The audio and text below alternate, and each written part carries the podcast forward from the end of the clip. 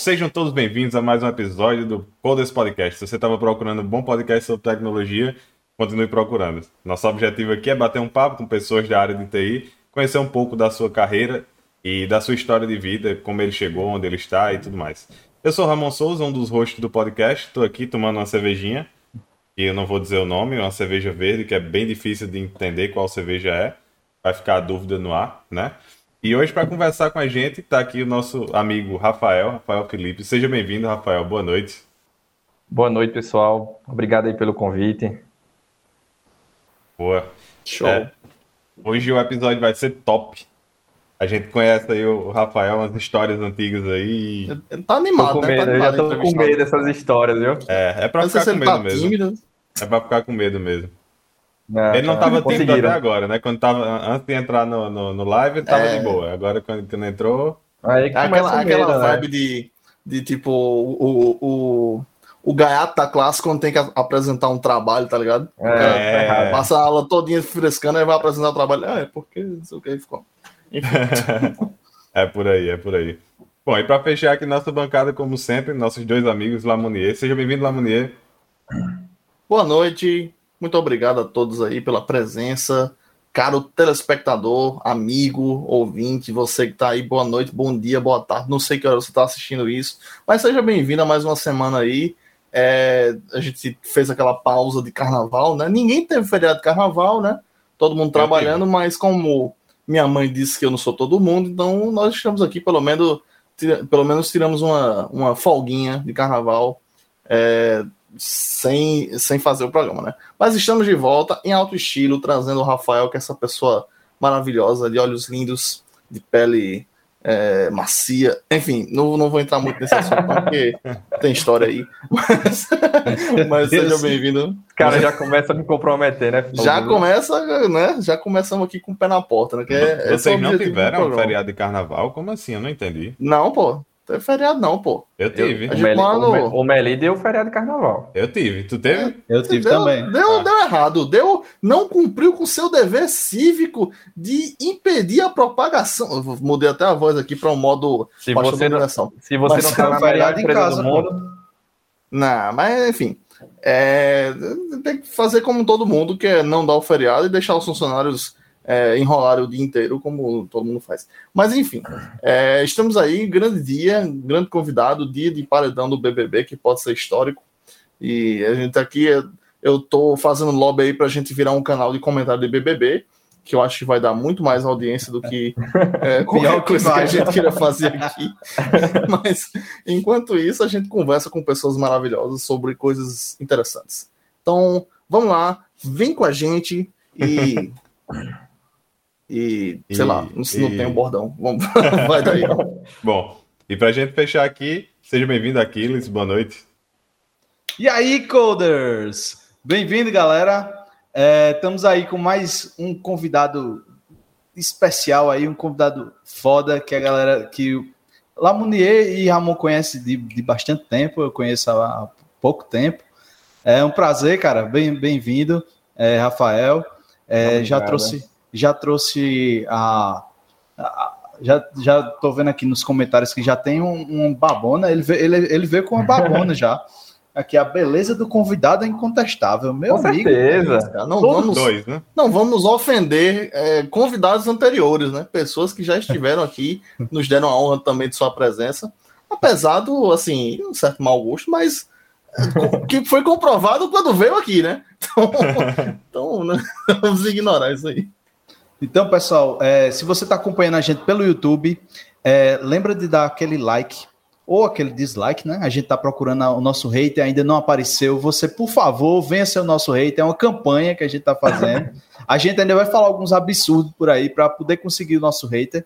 Mas chega lá, clica lá em curtir, é, compartilha, fala aí para a galera. Esse, esse programa é, é, é feito basicamente para a galera de tecnologia e a gente tenta sair assim de questões só técnicas, né? A gente fala sobre muita coisa é, bacana, sobre a história de vida da, da, galera. Se você quer inspiração, se você quer, sei lá, ou depressão, superação, ou história de superação, né? ou bad vibes, né? Que né, a gente já passou por aqui.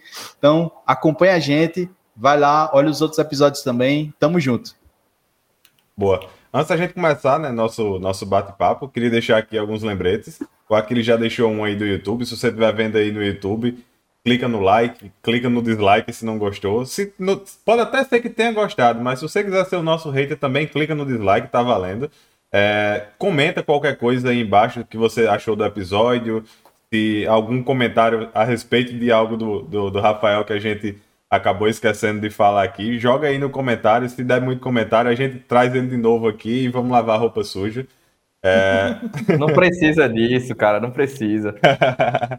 é, Para o pessoal que está vendo aqui live, então podem ir comentando no chat. A gente está aqui sempre acompanhando o chat, está lendo. Se assim que vocês forem falando, a gente vai interagindo e vamos tentar fazer um bate-papo.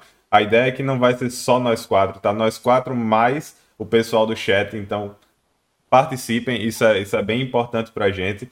É, se você está aqui agora, chegou pela primeira vez, ainda não segue, clica aí no seguir. Se você, por acaso, é, você tem o Amazon Prime não sabe ainda, o Amazon Prime tem uma parceria com a Twitch, então você pode é, se inscrever no nosso canal utilizando o seu Amazon Prime. É, isso ajuda bastante a gente. Então, se você tem Amazon Prime e ainda não usou em nenhum outro canal da Twitch, faz aí o Prime Game, que é o vínculo do, da Twitch com, com a Amazon Prime e deixa o Prime aqui no nosso canal, isso vai ajudar bastante na, na no nosso dia a dia, para que a gente esteja aqui agora. Estamos tentando aí duas vezes por semana, com conteúdos sempre diferentes. É, e é bem interessante. Outra coisa. Pois é, e se, se você tiver o Prime em outro canal, você vai lá, dá para tirar. Aí você tira o Prime, aí vem para cá, aí coloca o Prime. Você não vai se arrepender, o Prime é ótimo também. Se você não tem o Prime, assina, porque você vai ver The Boys, é, The Man in High, High, Castle também, né? Que é muito Mr. American Gods. American Gods também. Mr. Robot pra boa, galera aí. De, é bom. série boa. Pois é, e, um... pô, 10 reais, né? A gente não precisa dizer é, mais. Nada. E frete grátis na Amazon. Frete grátis na Amazon, exatamente. Ah, Eita, estamos, coders, com, né? estamos com um funcionário aqui da concorrente, né? Exato, então, exato. Eita, Mercado Livre. Tá faltando aí a, gente chega lá. Livre Mas é concorrente mesmo? Vídeo, né? Será que é concorrente mesmo? Vamos, vamos, Eita, vamos pensar. Vamos, vamos, fica, fica o questionamento aí para mais tarde. Fica para o final. É. Bom, é, boa. qual dos dois tem um chefe trilionário, né? Eita. Deixa pra lá. a resposta é nenhum. Bom, vamos lá, vamos começar com o nosso primeiro e único quadro. Ah, antes da gente começar, só um aviso é, para quem está aqui. Amanhã a gente vai ter outro episódio, só que amanhã a gente vai ter um episódio do Codes Academy.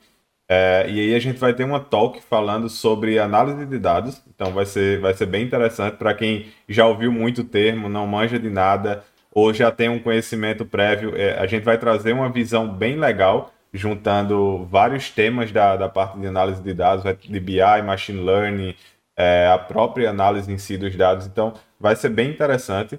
Então, chega aí amanhã no mesmo horário, às 7h30. A gente vai estar ao vivo aqui na Twitch e depois, óbvio, vai estar lá também disponível no nosso, no nosso YouTube. O Tiago Brasileiro vai vir aqui dar uma palestra pra gente e vai ser bem legal. Então, apareçam um aí também. Pois é. apareçam aí que vai ser bem legal. É... Então vamos lá, vamos começar, né? Então, bom, Rafael, nosso primeiro e único quadro, né? Que vai ser o Rafael por Rafael. É o seu momento aí de introdução. Fala, fala um pouco. É, a, a, gente já conhece um pouco da sua, da sua, da sua história de vida, da sua carreira. É, o Aquiles não conhece muito também, então aproveita como se, se ele estivesse te conhecendo agora. Fala aí de onde você veio, é, o que você já fez aí na sua vida, por onde você já passou e onde você está hoje e daí a gente começa o nosso, nosso bate-papo. Então, a, o momento é seu, Rafael por Rafael. Voa, valeu, voa, valeu pessoal. É, eu sou Rafael, vindo de Irecê, interior da Bahia, cidadezinha pequena, uns 70 mil habitantes. E a história, a história é longa da, da, da vinda da área de TI. É, passei por um porrada de, de, de situações legais aí na, na jornada formado lá no IFPB. Conheci uma galera bem legal na IFPB. Um salve aí para Tiago Moura, que me aturou por um bocado de tempo. É, estagiei no NTI, também conheci muita gente legal lá. De lá eu pulei para Neus, que conheci essa rapaziada aí, o Ramon, o Lamonier, que não me ensinaram muita coisa não, só besteira. Só o que presta. É... Né? Só o que, só que presta. Só tomar bronca por acessar servidores errados. É... E aí, de lá, passei para uma empresa de comunicação. E do último ano, cara, eu tô aqui em São Paulo. Um, um, acho que uns dois anos que eu tô aqui em São Paulo já. Passei um bom tempo aí, Cielo, Itaú, é, Zup, e agora estou no Mercado Livre, como Tech Lead. Um pouquinho, um pouquinho do resumo que a gente vai começar. Uau. Boa. É, vamos começar. Eu tenho, eu tenho, uma, eu tenho uma, uma, uma, pergunta. Eu sei que a ideia não é, não é a gente ficar aqui, não é entrevista, né? não é pergunta e resposta, mas tenho, eu tenho uma pergunta com base no que você falou e tal. É, não, não é nada muito. Assim, você falou. Você medo, foi cara. de. Não, que é isso, cara. Fica tranquilo. você foi de, de, de, Você teve um crescimento. Se a gente for olhar em termos de, de, de tamanho de empresa e de, Bem rápido, né? Assim, você estava na, na, na Neus, Neus Conductor que já era uma empresa, a, a parte da conduta já era um pouco grande, mas assim, você saiu e dentro de pouco tempo você teve uma, uma mudança muito grande de tamanhos de empresa, de tamanhos de equipe e de papel dentro dela, né?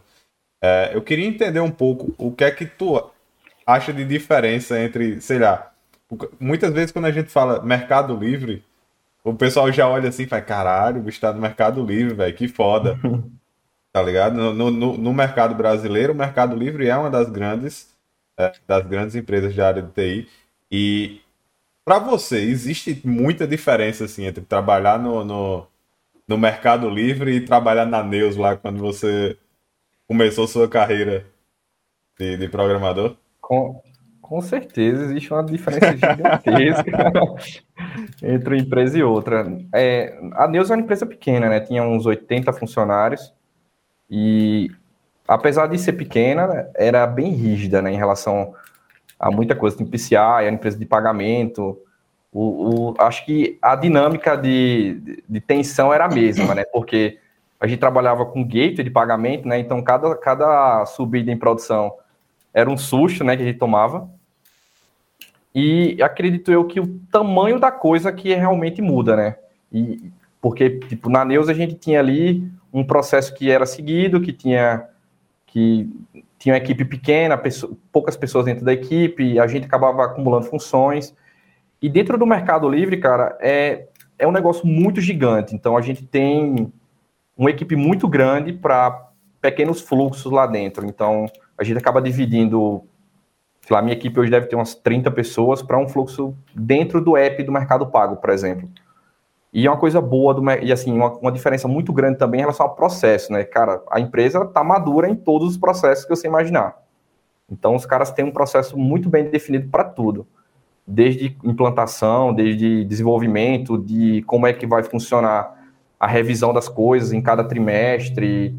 Então, é muito, muito, muito bem definido e a coisa é difícil dar problema, sabe? É difícil não estar tá planejado o problema, de tipo assim, olha, a gente sabe que pode dar problema, na Neus, a gente ia fazendo a coisa acontecer ali no, como startup, né? Eu falo muito que o Meli é uma startup com poder enterprise, né? Eles têm, dentro da, de um dos pilares dele é, é ser beta contínuo, né? Então, o pessoal sempre está desenvolvendo, sempre ter, ter liber, o dev tem muita liberdade dentro do Meli, coisa, por exemplo, que a gente não tinha na Neus. Então, um, um desenvolvedor júnior consegue colocar algo em produção em, tipo, 10 minutos, se ele quiser. Então, a, a gente tem um, uma política lá dentro de é, só escalar 10% das decisões. A gente toma 90% das decisões e escala 10% realmente, se for necessário. Dentro da Neus não tinha isso, né, cara? Era um. É, mas assim, aprovação. É, é, até um pouco estranho você falar isso, porque é, na verdade tá meio que o inverso, né? A Neus, como você falou, era pequenininha, era algo mais é, hands-on, e isso lembra mais o, o a, a vibe de startup, né? Startup no início é aquele cara que tá dando sangue, que tá. O Mercado Livre, pelo menos na minha cabeça, eu imaginava algo que fosse um pouco mais enterprise, com mais camadas, com mais. É, mais rígido, vamos dizer assim, em relação a, a, a, tecnologias, em relação à tomada de decisão. É exatamente o contrário, no caso. É, exato, exato, exatamente ao contrário. A Neus era muito engessada. É, em algumas coisas. E o Meli, por exemplo, a gente tem, a nossa equipe tem poder de decidir qual linguagem usar, qual tecnologia usar, como vai fazer. É, então a gente, a gente desenha e, faz tipo, ah, eu quero fazer em Java, quero fazer em Go. Então qual é o melhor desempenho das duas? A gente acaba trabalhando, vê lá, faz um, um, A gente tem uma aplicação que a galera da comunidade conhece bastante, que é o Fury, que é uma aplicação desenvolvida dentro do Meli para fazer toda a parte de, de AWS, GCP, toda a parte de deploy. Enfim, ela é uma, uma aplicação que gerencia todo o fluxo de deploy de ponta a ponta. E. Fala. Não, pode concluir. E a, a gente tem, tem a, essa liberdade de usar, de, de, ter um poder de fazer isso lá dentro, né? De, de voltar. E a Neus era meio complicado fazer isso. Era meio engessado, né? Eu tô, eu tô adorando que a gente se juntou aqui para falar mal da Deus. É, mas a gente vai voltar. Sabia. A gente vai voltar nisso. Um roteiro parecer que a gente tá dar, falando mal de, dessa empresa que, né, de tão bom grado nos contratou e nos pagava nosso salário. Mas, enfim, é, eu tenho, tipo assim, falando nisso que você que você tá trazendo pra gente essa experiência, é, tipo assim, Ramon colocou, ah, como é trabalhar numa empresa tão grande e tal, não sei o quê.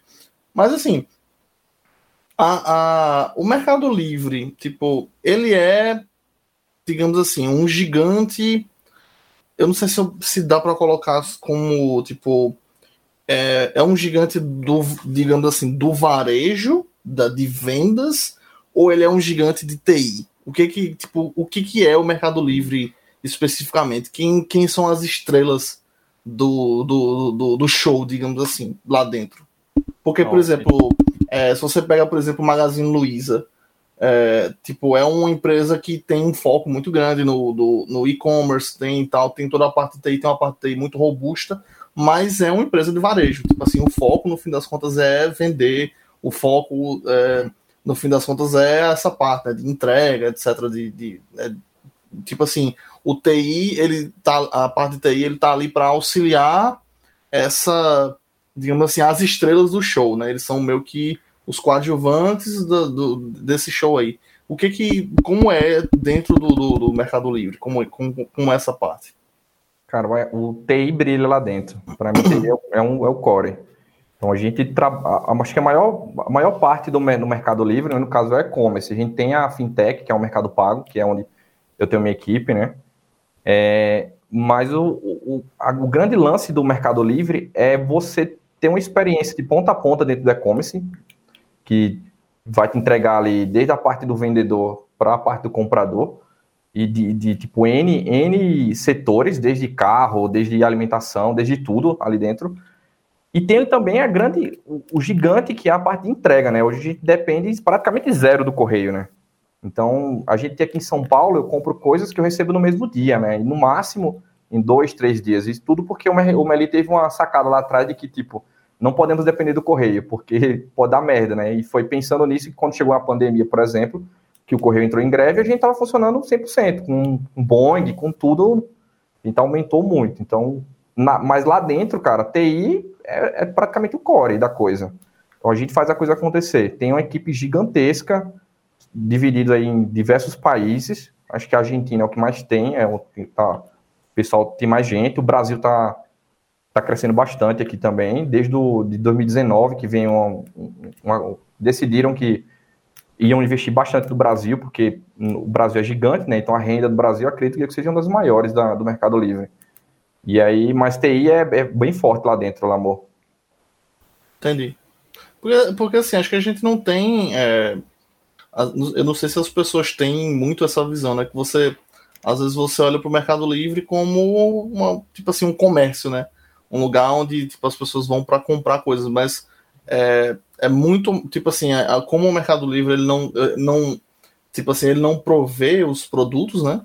Tipo, ele, prove, ele meio que provê um espaço onde as pessoas vendem os seus produtos, né? Então, tipo assim, o, o carro-chefe, no caso, é a, é a própria plataforma em si, né? O, o modelo de negócio, digamos assim. É, mas eles, eles realmente focam, focam bastante em, na área de tecnologia, porque tem que entregar, né? É, a gente, por exemplo, vou dar um, um, exemplo que aconteceu ano passado. Quando teve a pandemia, a gente teve uma queda bastante nas vendas, mas quando voltou, voltou muito, muito forte. Assim, um, tinha, tinha transações passando que a arquitetura toda da minha equipe não aguentou, por exemplo. Caramba. Então foi, a gente teve, eu entrei basicamente quando eu entrei lá no mercado no mercado pago era tipo assim, olha cara, tá aí, toma bomba na no teu colo e resolve. Porque a coisa toda tá pegando fogo e, e tipo tinha, sei lá, 30 APIs e metade não ficava em pé por conta de muitas transações, e não aguentava o tráfego, a gente tinha que rever muita coisa. Então, para isso, tem que ter uma equipe muito forte, sabe? A gente, praticamente, a equipe inteira de sênior, é, e o pessoal muito, muito, muito forte na área de, de, de tecnologia, inclusive criando coisas novas. O Fury aí é, tem, acho que deve ter uns 150 devs trabalhando nele. A gente tem, para você ver o tamanho do Meli, a gente tem uma equipe de uma equipe para pagar as contas do AWS, cara, porque praticamente a, a gente tem praticamente links dedicados à AWS, é uma coisa gigante. Passa muita, muita transação dentro do Meli. Se não tiver uma equipe muito boa para fazer desenvolver um software de qualidade que seja escalável, não funciona. A coisa não segura. E a gente está atendendo, a gente tá atendendo aí, só, minha equipe, né? A Melei tem a América Latina inteira. Hoje a gente é considerada a maior empresa da América Latina, né? Passamos todo mundo em valor. É, então, é um negócio absurdo de, de, de, tamanho. Tem, tem APIs minhas lá que, sei lá, 50 instâncias rodando na AWS para segurar o tráfego, entendeu? E aí a gente, tem, a gente tem que, por exemplo, em momentos decidir, cara, Java não dá, vamos migrar para Go. A gente tem tem situações lá que tem, a, tem APIs em Java que ficam, que precisa de 20 instâncias.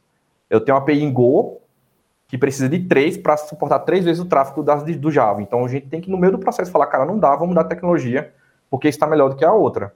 E o ML dá essa possibilidade para a gente, sabe? Dá tipo a liberdade de falar, não, vocês que são os especialistas decidem o que é melhor para a coisa. E a gente vai lá e implanta, entendeu? Por isso que eu falo que o TI é muito core lá dentro. Mas aí quando tu chegou lá, tu tava, tu, tu chegou de meio que de paraquedas, vindo de, de empresa, tu saiu direto daqui de uma empresa menor, acho que foi da Conductor, né? E foi e foi para e foi para aí. Tu já chegou com essa carga assim, meio, meio pesada? Não, não, teve, como, é, teve como é que foi essa essa transição? Teve a trajetória, né? Então, eu lembro que a gente tava no churrasco, vou falar um pouquinho da história. Teve, tava no churrasco lá, eu e o Ramon, e uma porrada de gente conversando. Eu já estava um pouco, um pouco insatisfeito com o mercado de trabalho de, de João Pessoa, não tinha mais espaço para crescer. E como o Ramon falou, eu cresci muito rápido nas empresas que eu estava. Eu não via mais espaço para crescer rápido como eu queria. E aí, meu grande amigo Bruno, salve para Bruno aí, estava é, nessa festa de despedida dele. Ele falou: Tô indo para São Paulo, por que, é que você não vem, né? E eu fiquei com aquele, cara, realmente, por que, é que eu não vou, né, para São Paulo? E ele falou: se você quiser, eu te indico lá dentro. Eu bebendo lá, falei: tá, beleza, me indica que se der certo eu vou. Mas eu falei assim, tipo, sem compromisso, né? Provavelmente aí, nem sabia o que tava falando, né? Não, tava provavelmente bebendo lá a noite toda, não tava lembrando. Eu lembro disso aí, isso aí foi lá no, foi lá no em, em Chiba, né? É, Chiba, foi, Daniel foi. Guimarães. E foi, aí, Bruno, do jeitão, Bruno, do jeito dele, né? Chegou lá no domingo, na, em São Paulo, né? chegou aqui em São Paulo domingo. Na segunda foi ter o primeiro dia de trabalho dele. À tarde me ligaram lá da Zup dizendo: Olha, cara, tem uma vaga para você. Eu falei: Não acredito que o doido chegou lá e fez isso. Caralho, Bruno é muito doido, velho. Aí eu falei: Cara, obrigado, Bruno, obrigado. Ele falou: Cara, vou. Vou. Valeu para indicação, né?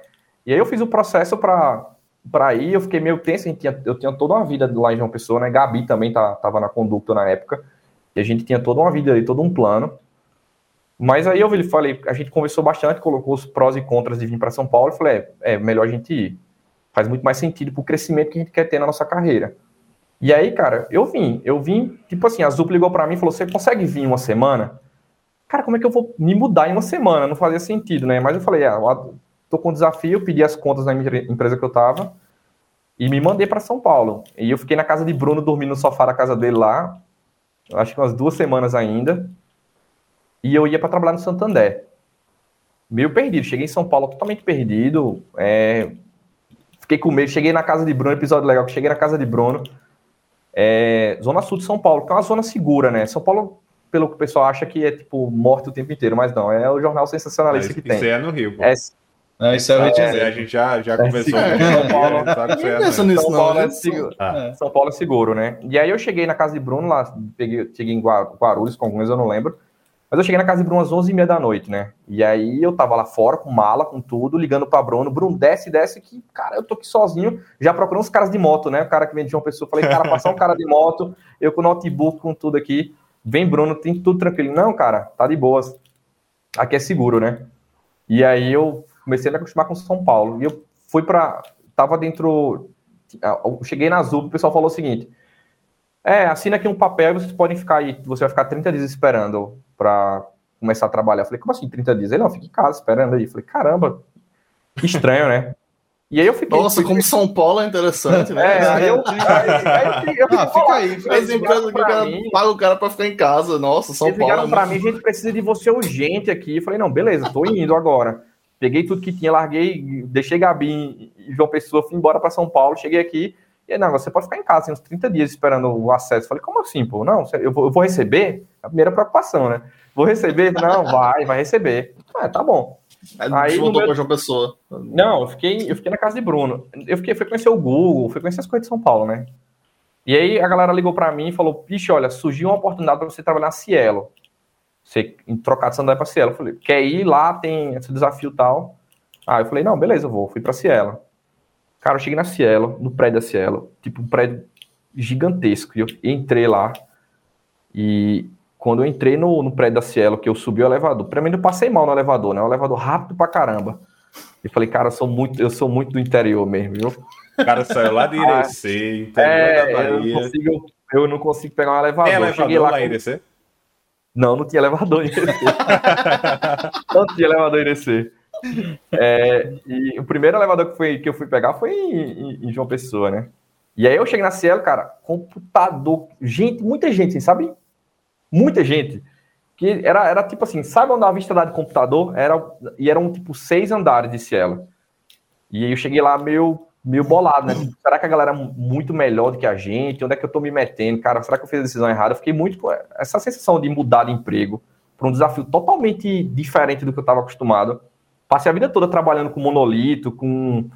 Tipo, era uma, era uma, uma ideia de você trabalhar com microserviço, de trabalhar com escalando a coisa, né? Diferente do da gente de, de João Pessoa, que era. Eu sei que na Neus tinha um, e Conduto tinha um pouco disso, mas eu já estava três anos sem mexer com, com esse. Mexer na minha startup, né? Que lá a gente tem todo basicamente o mesmo conceito.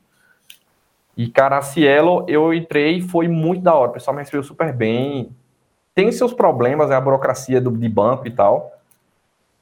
Mas foi, foi, foi muito bom entrar na, nessa, nessa aí, vida de Cielo. Mas aí e como aí, é que foi? A gente tá falando de quanto tempo de Santander para Cielo? De Santander eu nem, cheguei, eu nem, Santander, eu nem cheguei né? para Santander, tipo, foi ah, eu, tá. eu fui direto para Cielo. Aí da Cielo, cara, eu, não, eu chegou um ponto de que eu, me, eu já estava me sentindo um, um peixe grande no, no, no, lago pequeno. Era, eu falei, cara, eu, eu quero mais do que isso aqui da Cielo. Passou uns quatro meses na Cielo, eu falei, eu vi que a galera não estava trabalhando com tecnologia nova, era muita coisa legada. Eu fiquei, não, não vim para cá para trabalhar com isso. Tinha o conceito do microserviço, de toda essa cloud que a gente trabalha, mas assim, eles estavam no início ainda. E aí eu, fi, aí eu lembrei de Ramon, né? Ramon falou, tinha dito para mim numa festa também, aí a gente bebendo, falou, cara, se você quiser ir para o Mercado Livre, conheço alguém lá dentro, né? Que possa te indicar. Aí eu falei, não, beleza. Falei, Ramon, e aí? E aí falei, fiz o processo do Mercado Livre. Junto com o Bruno. Foi um desafio bem legal. A gente passou uns cinco dias codando aí. E passei. Só que quando eu passei, cara, fez todo o processo para o Mercado Livre, tá super feliz. A galera da, Cielo, da Zup não queria que eu fosse, me deu proposta para ficar. Não vai, não vai, não vai. Falei, não, tô decidido aí, Mercado Livre, empresa muito boa, tô indo. Cara, e aí Gabi foi demitida da conduta. E aí, um, eu já tinha 30 dias que eu tava esperando todo o processo pronto para ir para o Melee. Ela foi demitida e eu achei que não seria legal nós dois aqui em São Paulo, eu mudando de emprego ela demitida, né? Acho que não seria uma coisa Aí eu falei, cara, não vou, vou ficar na Zup. E a, e a Zup me ofereceu uma proposta muito boa, que era ficar no produto da Zup. Que, no caso, eu ia trabalhar diretamente com a diretoria da Zup e com o CEO, que era o Brunão, né? E é o Brunão. Então eu ia estar do lado dele. Por quê? Por conta da minha startup. Eu falei que tinha. Que eu já eu tenho esse espírito empreendedor desde que eu me conheço de gente. E foi uma oportunidade que eu falei, putz, não posso perder. E eu, eu desisti de ir pro Meli, cara. Eu dei um não, a galera ficou muito puta comigo. É, ligaram para mim, foi muito, foi bem estressante, sabe? É porque já tinha computador, crachá, tava tudo pronto, sabe? Para eu ir. Eu começava na segunda, eu desisti na sexta.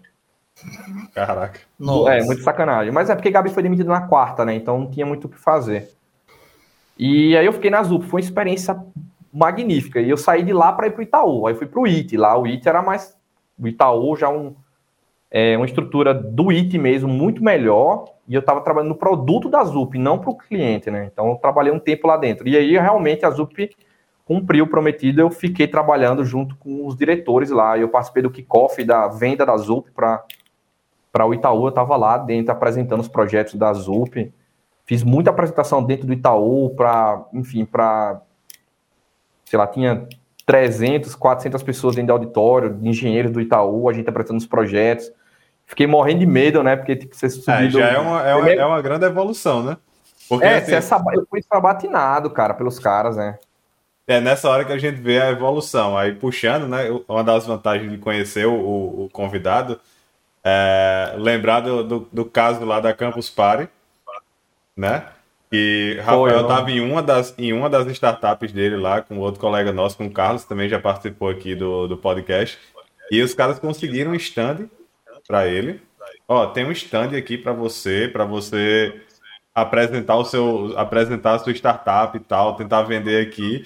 E os caras simplesmente não foram porque eles tinham não medo de falar, coragem, não teve coragem de falar. Aí diga aí, um cara que teve essa oportunidade há uns anos atrás, nesse, nesse momento tá lá falando para 300 cara, pessoas eu perdi uma grande oportunidade naquele dia, uma, uma grande oportunidade. Hoje eu iria de, olho, de, de olhos vendados, sem medo de, de, de entrar, né? E, e, eu fui sabatinado do Itaú, porque a, galera, a gente chegou na, da ZUP para o Itaú com, com a ideia de transformar o Itaú. O Itaú tem muita coisa legada, então a gente vinha com a ideia de trazer os produtos da ZUP para dentro do Itaú. Cara, quem tá lá dentro não quer, velho. Não quer, né? E a gente, e eu tava lá, e por conta disso, e como é que faz dessa forma? E, e, nesse dia dessa apresentação, eu sempre apresentava para um grupo de 30, 40 pessoas né, dentro de uma sala, né? Geralmente equipes, squads. Nesse dia específico, ligaram para mim e falaram: Rafa, você vai fazer uma apresentação. Eu cheguei lá no Itaú, cadê minha sala, né, para apresentar? As caras, não, vai ser no auditório. Eu falei, porra, auditório é, deve ser porque não tem nem sala livre, né? Deve ser 30 pessoas no auditório. Cara, quando eu cheguei no auditório, tinha gente sentado nas, na, na, no meio assim, do auditório, nas laterais, do lado de fora e quem é que abre a minha apresentação, né? Primeiro foi a CTO do IT, que entrou para falar do, do, do IT, depois o Brunão, que é o CEO da Zup, entrou para falar.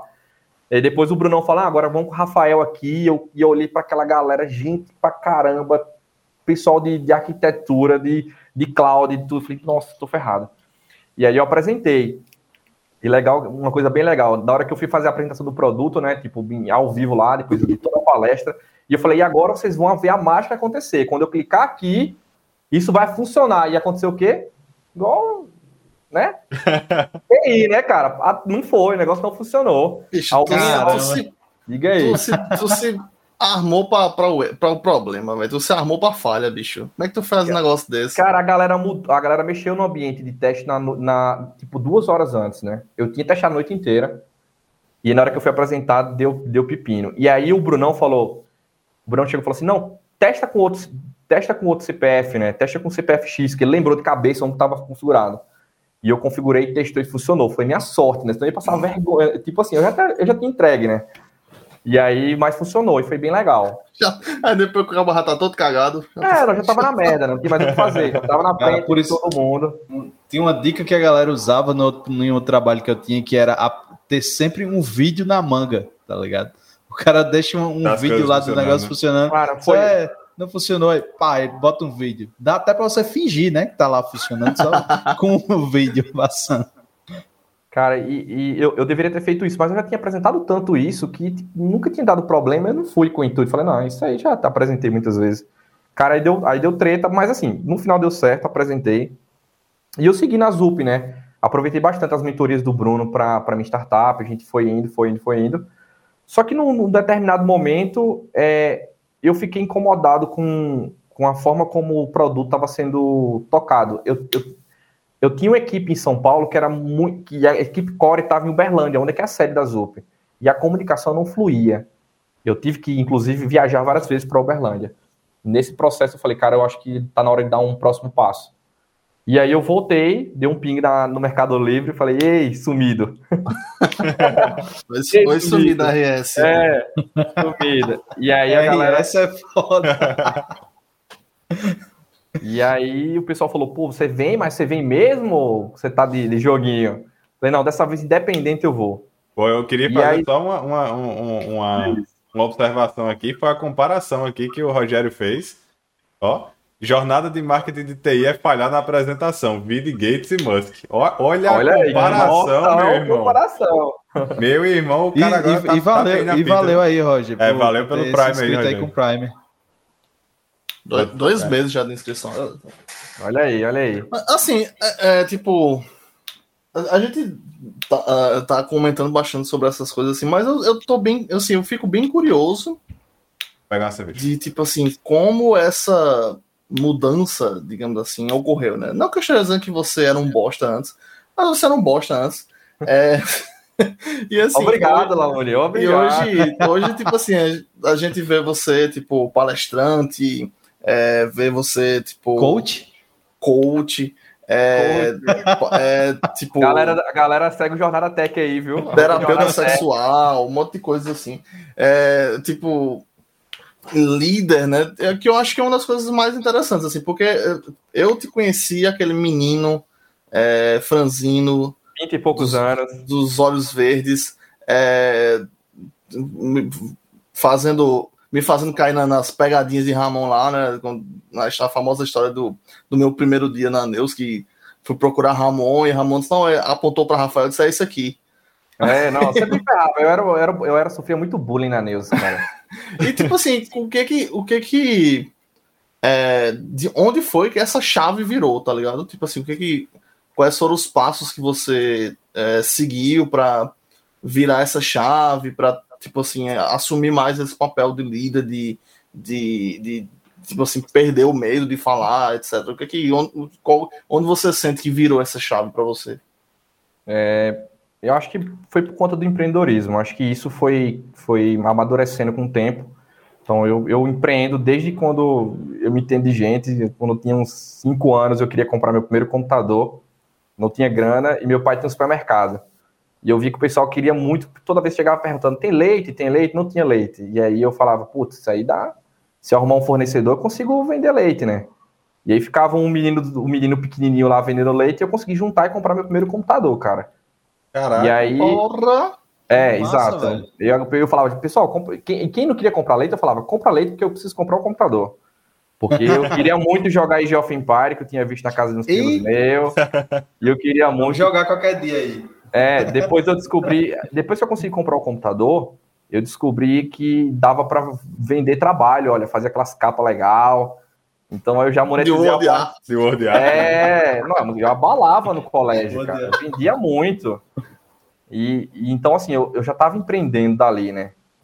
E, por exemplo, eu, eu para sustentar meu vício de Counter-Strike, né? Porque depois eu tive que vender meu computador, porque meu pai meio que me tomou o computador, porque eu só vivia nele. E aí, pra, um dia eu conheci Counter-Strike, foi a minha maldição, e eu tinha que alimentar meu vício, né? Então eu precisava trabalhar para juntar grana. E aí eu tinha um tio meu que tinha uma, uma parte de, de vender verdura, assim, um galpão.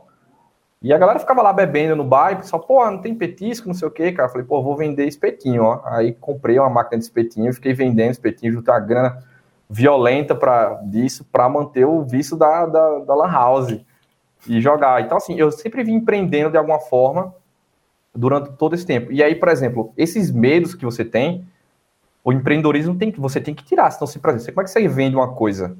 Você tem que meter a cara e vender, né? E aí, como é que você sobe para apresentar alguma coisa? O, o, próprio empreendedorismo vai, vai transformando isso, né? Com o tempo, eu fui, quando eu estava na faculdade, eu gostava muito de testar as coisas fora da, do âmbito da faculdade. Então, eu queria, por exemplo, ah, o que é que tem de novo? Quando o pessoal estava no segundo período aprendendo C, eu já estava estudando Java fazendo chat.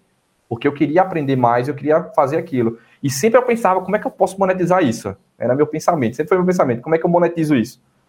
E aí eu abri, por exemplo, minha primeira startup, que lá dentro do, da faculdade ainda, juntei os, os, o que eu achei que eram os melhores caras ali dentro, o Ayrton, o pessoal, e montei startup, vamos desenvolver. Ainda deve ter a página dela no, no Facebook aí, Scap. Imagina é Ayrton para fazer uma apresentação dessa para 300 pessoas. Ah, Ayrton, velho, porra. É. Os, os falar de Ayrton. E aí a coisa foi construindo, né? Eu, por exemplo, teve uma hora que a primeira vez que eu fui falar com o cliente, né? Então eu tenho que vender, tenho que fazer um pitch do, do produto. Como é que eu faço isso? Cara, ansiedade batendo, mas vai, né? Porque era uma coisa que eu sou apaixonado por fazer isso. Então, esse foi, foi o que foi, na época da Neus, teve o Go Fast, né, que para mim foi tipo um divisor de águas. Quando eu, eu, junto com o Carlos, a gente decidiu criar um aplicativo de eventos Isso me abriu, acho que praticamente todas as portas dali em diante, foi o GoFest que abriu. A gente fez uma parada muito robusta, muito além do que eu imaginava um dia fazer. Quando o pessoal estava pensando em. Tava no conceito de aplicativo, cara, a gente já estava metendo bronca, entendeu?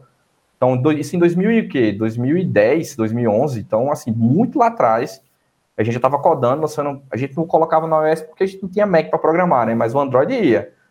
Então, a gente fez toda a arquitetura já divididazinha, com front já bonito, pensando um pouco em estética, pensando em tudo. E aí eu fui vendendo a coisa, o Thiago Sampaio entrou também no projeto, um salve para Thiago aí. É, e a gente foi fazendo o GoFest crescer, eu lembro que Carlos aí, maníaco por programação, carnaval, a gente ficava cinco dias em casa programando, só chegava a pizza por debaixo da porta. Carlos não, não, queria programar de manhã, de tarde, de noite, insanamente. Eu, eu trabalhei Sofreu ali na mão de Carlos. Anos, Todo mundo solteiro naquela época também, né? É, tava solteiro, solteiro e muita energia, né? Não tava solteiro, né? muita energia acumulada. Se é que você me entende. Era praticamente, era ah, praticamente um relacionamento. Com, era praticamente um relacionamento com o Golfest, né? Era o que eu não entendi. Era um relacionamento com o Golfest naquela época. Era, era. Cara, eu chegava da Neus de seis da noite, eu jantava de sete da noite até duas da manhã, todos os dias, assim, todos os dias, de segunda a segunda. Sábado, domingo, feriado, carnaval. E eu aprendi muito, velho. Um, uma, das, uma das cenas que eu lembro foi que quando a gente colocou o GoFest em produção, é, o negócio bombou, né? Tipo, a gente teve, sei lá, 50 mil downloads na App Store, naquela época era muito. E eu via gente de fora do país acessando, a gente tinha as VPNs, via... A gente fez muita coisa, velho, muita coisa dentro do GoFest. Ficou bem legal a startup, a gente chegou a faturar e tudo. Mas uma das cenas que marcou foi eu tava voltando de ônibus, né? Da, pra casa e um cara acessando o GoFest no ônibus, velho. Tipo, na sexta-feira, ele devia estar olhando as festas da cidade. Para quem não conhece a história do GoFest, era um aplicativo de eventos. A gente tinha um mapa onde você conseguia ver os eventos e dali você conseguia comprar os eventos, você conseguia ou comprar os ingressos. Então a gente faturava na venda de ingresso. Então, ver as pessoas comprando é, ali, olhando e pesquisando, foi, foi muito, muito, para mim, foi tipo, caramba, é isso que eu quero para resto da vida, né? Desde então, eu não deixei de empreender. E aí, Lamor, respondendo a tua pergunta, foi esse passo a passo da evolução do empreendedorismo que me fez sair de onde eu estava, tipo, tímido, para um cara que apresenta para os engenheiros do Itaú, entendeu? Inclusive, seria massa tu falar. Eu já ouvi essa história da, da, da Campus Party. E se, como, como foi essa história? Conta, conta um pouquinho aí. Cara, eu fui com o Ramon, não sei se foi a primeira Campus Party, Ramon não lembro, a gente fez várias, não, né? Praticamente é. todas, a gente teve não, um saco de crash. Eu acho que foi a primeira... Campus Party Recife, né? É, Recife. Isso, é. Recife, é. Foi a primeira que eu fui. Acho que tu já tinha ido outras antes. Foi. eu fui a primeira com o Thiago, Thiago Moura, né? Thiago, a gente, a gente fez até um aplicativo para concorrer lá no, no hackathon lá de edição de imagem, né? Não tinha nem, nem sei se tinha Instagram naquela época, não lembro. Mas foi bem legal.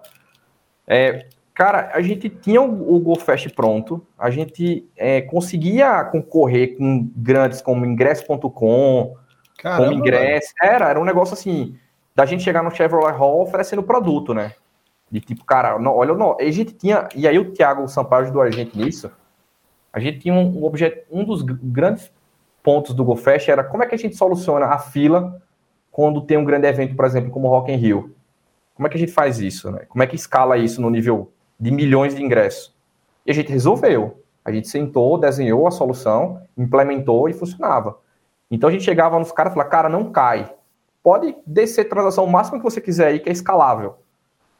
E numa época que ninguém falava disso, né? Caía o site da ingresso.com, a galera falava, não consigo comprar, a gente resolveu esse problema. Só que sempre tinha alguém que era bem bolado com os caras. Então, assim, não dava para competir com os, com os caras. Os caras faziam um preço melhor, ou já tinha, já tinha fechado o produto. A gente não conseguia entrar, por mais que a solução fosse melhor. E aí a gente vai aprendendo que no empreendedorismo nem sempre você ter o melhor produto quer dizer que você vai, ser, vai, vai se dar bem, né? Tem uma série de coisas ali dentro antes de você se dar bem dentro da empresa. Contatos, a rede também, Não, todinha, tudo, né? Tudo, tudo. É, é uma matemática muito complexa de só você ter um melhor produto. Se você tem um melhor produto, você acha que vai ficar rico? Não, não vai. Tem que ser uma cagada muito grande, assim, uma coisa muito forte para você conseguir. E aí, da Campus Party, eu tive a oportunidade lá dentro, o pessoal dava espaço para as pessoas apresentarem, fazer um pitch sobre sua startup, e tinha muitos investidores ali dentro, né?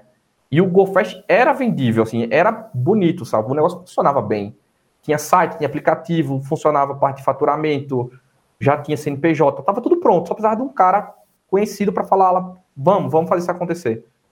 Cara, eu pinei. Eu não tive coragem de subir. Eu olhei para aquela mas, galera. Mas como foi? Chega, chegaram para tu e disseram, ó, tipo, não tinha stand, né? Vocês chegaram lá com o objetivo de ver, a, ver o evento tal. No objetivo de vocês não era apresentar. Ou não, era já? Não, não. Assim, a gente ia naquela de tipo, vamos, vamos olhar todas as palestras, ver o que tá de melhor, mas vai que. Se tiver uma uhum. oportunidade, um e aí não vai lá, que. Né? Aquele. Eu não lembro como era o nome dele. Tinha um amigo teu que tava com um stand lá, né? Na época ele falou com a organização, não sei o que, e conseguiu. Ah, foi o Davidson. O Davidson, o Davidson tava com o stand do, do startup dele. Conseguiram o stand, tanto o stand pra gente montar lá com banner, com tudo, na hora, quanto apresentar no palco, né? As startups iam lá e apresentavam no palco. Eu tinha oportunidade, tinha a galera que estava investindo ali dentro. E ficou naquela, Ramon, vai, meu irmão, essa oportunidade única da sua vida, você nunca vai ter outra oportunidade dessa de apresentar. E, e aí ficava eu e Carlos, né? Um mais tímido do que o outro. Vai, Carlos, apresenta. E aí Carlos falava, não, não, não, tem. Aí eu falei, cara, eu sou programador. Tem um cara que é o programador e tem um cara que apresenta, cara. Alguém tem que apresentar, não sou eu. Cara, tinha... Os caras conseguiram montar uma startup com, com dois Wozniaks, tá ligado? É, um job, é, só tinha Woz. não, e o pior de tudo, uma curiosidade nessa época é que, por algum motivo, Carlos era o cara que, assim, ele ia para os eventos e ele ia muito bem preparado. O que você imaginar, ele levava no carro, mano. A gente chegou Tudo. no carro, nesse, nesse evento eu fui, eu, eu não tinha dormitório lá, eu fui para dormir no carro. E eu sei que na, na, na, nas bagunças lá eu acabei conseguindo dormir numa barraca. Mas o ponto que eu ia chegar é: a gente abriu a mala do carro. Ele tinha dentro da mala do carro um sapato social. Agora você me diz, quem porra vai para Campus Party, um evento que você vai ficar acampado Vai dormir em barraca de campo e tomar banho num, num, banheiro gigante lá, com um monte de gente dentro. O cara levou um sapato social. Aí a gente começou, velho, foi o destino. O cara tem um sapato social, bota essa porra e vai lá apresentar, não sei o quê, mas. e a gente não apresentou, cara. Eu me arrependo muito, assim, sabe? De não ter apresentado. Porque o GoFest foi. A gente passou acho que uns dois anos trabalhando no, na solução. Ficou muito bom, ficou muito, muito bom. E faltou acho que faltou um pouco de maturidade minha, assim, sabe? Eu era no 20, 23, 24 anos, assim. Faltou um pouco de, de maturidade. Hoje eu subiria lá dentro, dava um show da apresentação, ia ficar lá, ia conversar com a galera, ia pegar contato, ia, ia mandar e-mail no outro dia, ia pegar WhatsApp. Enfim, eu ia startar a rede ali para fazer a coisa acontecer, né? É o que eu estou fazendo hoje com o Mosse. É, então, foi por aí que a coisa foi, foi amadurecendo. E o que, o que tu acha que, tipo, esse, esse, isso aí foi um dos fatores que, tipo, que não foi para frente, ou ele foi para frente ainda por um tempo, depois vocês... Que, que fim levou o GoFest? O GoFest a gente chegou para... Primeiro a gente fez um, um app para pesquisa de eventos, e a gente chegava nas casas de show, ali em João Pessoa, no centro histórico, falava, cara, quer anunciar? A gente tem uma demanda grande de usuários. A galera, ah, toma aí 20 reais cara, isso não é escalável. Aí eu pensei, vou vender ingresso, porque eu, eu faturo no percentual da venda, e gente, isso é escalável. Se a, fenda, a festa vendeu um milhão de reais, eu vou ganhar em cima desse um milhão de reais. Então, bora, fizemos tudo, se integramos com o meio de pagamento, cara conseguia pagar dentro da, da plataforma, tudo seguro. E a gente chegou a fechar com, com a, uma casa de eventos, e que ele falou assim para mim, os ingressos de vocês, a gente consegue validar via aplicativo? E eu falei, claro, a gente tem um app que valida os QR Code. Aí é só isso? Não, é que eu queria uma coisa mais tecnológica e tal. Que é o Garage 83 que tem em João Pessoa, né? E a gente fechou. Aí eu liguei para casa e falei, Carlos, a gente tem que desenvolver um aplicativo para daqui a dois dias para validar o QR Code. aí Carlos falou, caralho, não dá não. Eu falei, dá, dá. Não, aí virou dois dias programando. Aí, só que é o seguinte, não dava pra Caralho, o bicho virou, ele virou o comercial que a gente tanto odiava quando é, mandou é, mas ele é já era, ele é já diferente. tinha potencial já Caralho, naquele tempo. Caralho, mas chegou com é diferente virou porque é dele, tá ligado? Odeia. É diferente porque é dele, pô. Você vai fazer uma parada dessa, é, você fazer para os outros é diferente. Tipo, eu garanto Mas eu tenho que certeza que, que, que o Rafael, programador, odiava o Rafael comercial. Pô, os caras muito Porque puto, o Rafael né, comercial sempre chegava com as, essas Eu pensava assim. assim. eu pensava assim, não, eu deixo pro Rafael do futuro resolver. E o Rafael do futuro, filha da puta, né, velho? Cara, e a gente fez o app. Ó, legal, a gente fez o app e a gente. Olha só que, que, que, que, coisa, que coisa legal. A gente fez o app, funcionou. E, cara, acho que de madrugada a gente foi na casa de Gabi pegar uma impressora para para imprimir os QR Codes para testar e tal. E aí, só que lá onde a gente ia fazer o evento, fazer a entrada da galera, não tinha internet. Como é que a gente ia fazer o controle de dois portões sem internet? Aí Carlos falou, cara, faz o seguinte, é, Tiago falou, bota a galera X para o portão A e a galera Y para o portão B. Tipo, camarote vai para o A e eu. E a gente divide os apps, dentro do app, a gente põe um Excel, não tinha banco de dados, era um Excel com todo mundo e vai dando ok. Beleza. Se alguém tentar de novo, ele vai no Excel, não tem. E se alguém chegar no portão do outro portão, a gente manda voltar para o portão A. Beleza. Chegamos lá, sem internet, né? Portão dividido. Eu fiquei no portão com o Carlos, Thiago Sampaio ficou no outro, a gente com a camisa do GoFest. A galera chegando, aí é a primeira falha de design, né? Fizemos o QR Code para ficar bonito, né? Só que no sol não pegava direito, que tava clarinho, bonito. Né? Tinha que ser o QR Code preto, porra. É coisa, coisa assim, bonito. E aí eu ficava, né, com o bonezinho aqui em cima para o negócio funcionar. E funcionou, né? A gente ficou. E a gente levou impresso caso a pessoa quisesse realmente entrar e desse algum problema, tava ali na mão mesmo. Cara, e funcionou lindo. E a coisa entrou. E diferente das outras festas, né, a gente tinha dados, né? Que aí entra a parte de dados. A gente sabia qual era quem, quem mais tinha comprado, qual era o público daquele evento, qual horário que a galera chegava mais para ter mais gente, qual horário de, de, de, que entrava, qual horário de pico, né? Tipo, bota mais gente de 8 horas que é o horário de pico. O relatório de vendas, quando a gente chegou e se entregou pro dono da festa, ele falou assim, cara, sensacional, perfeito, ficou maravilhoso. E aí a gente fez o primeiro evento. E a gente empolgou, falou, cara, dá para ir mais longe. Só que a gente tentou vender a coisa e a gente tomava muita porrada de quem já, já era grande, né? E a gente não tinha nem grana para segurar servidor, nem para manter tudo funcionando, e nem maturidade, nem, nem contato para chegar no, no em que a gente queria chegar, cara. E aí o projeto foi esfriando, né? Tipo, a gente ficou meio decepcionado com a coisa, foi esfriando, foi esfriando. Outras coisas foram aparecendo dentro da minha carreira, fui crescendo muito na carreira pessoal minha, e eu precisava dar ênfase naquilo naquele momento ao invés da startup, né? E aí acabei, o projeto acabou morrendo, a gente fechou a empresa, fechou tudo deixou morrer, e aí outros projetos foram surgindo. Eu tive outras startups no meio do processo, né? Aí, acho eu acho que a receita aí é nunca faça startup com a Amiga. A Amiga é tudo filho da puta também, né? ele, não, ele não quis contar, não, mas a gente tá aqui, porque sabe que foi, na verdade, foi treta ele e Carlos aí e tal. Acho que um tentou. Nada, é, tá aí, pelo Carlos aí. Um tentou ele, tá aí chat. Ele tá concordando ele tá aí, é verdade, aí, cara. Acho que é. Tava pro caso aí. Ela foi um parceirão, a gente ficou trabalhando junto por muito tempo. Fora os, os bullying que ele fazia, né? Com todo mundo. É, ele é o rei dos apelidos. De, é. de todo mundo da, da Conductor Barra News, é, o fundador do apelido da pessoa foi ele.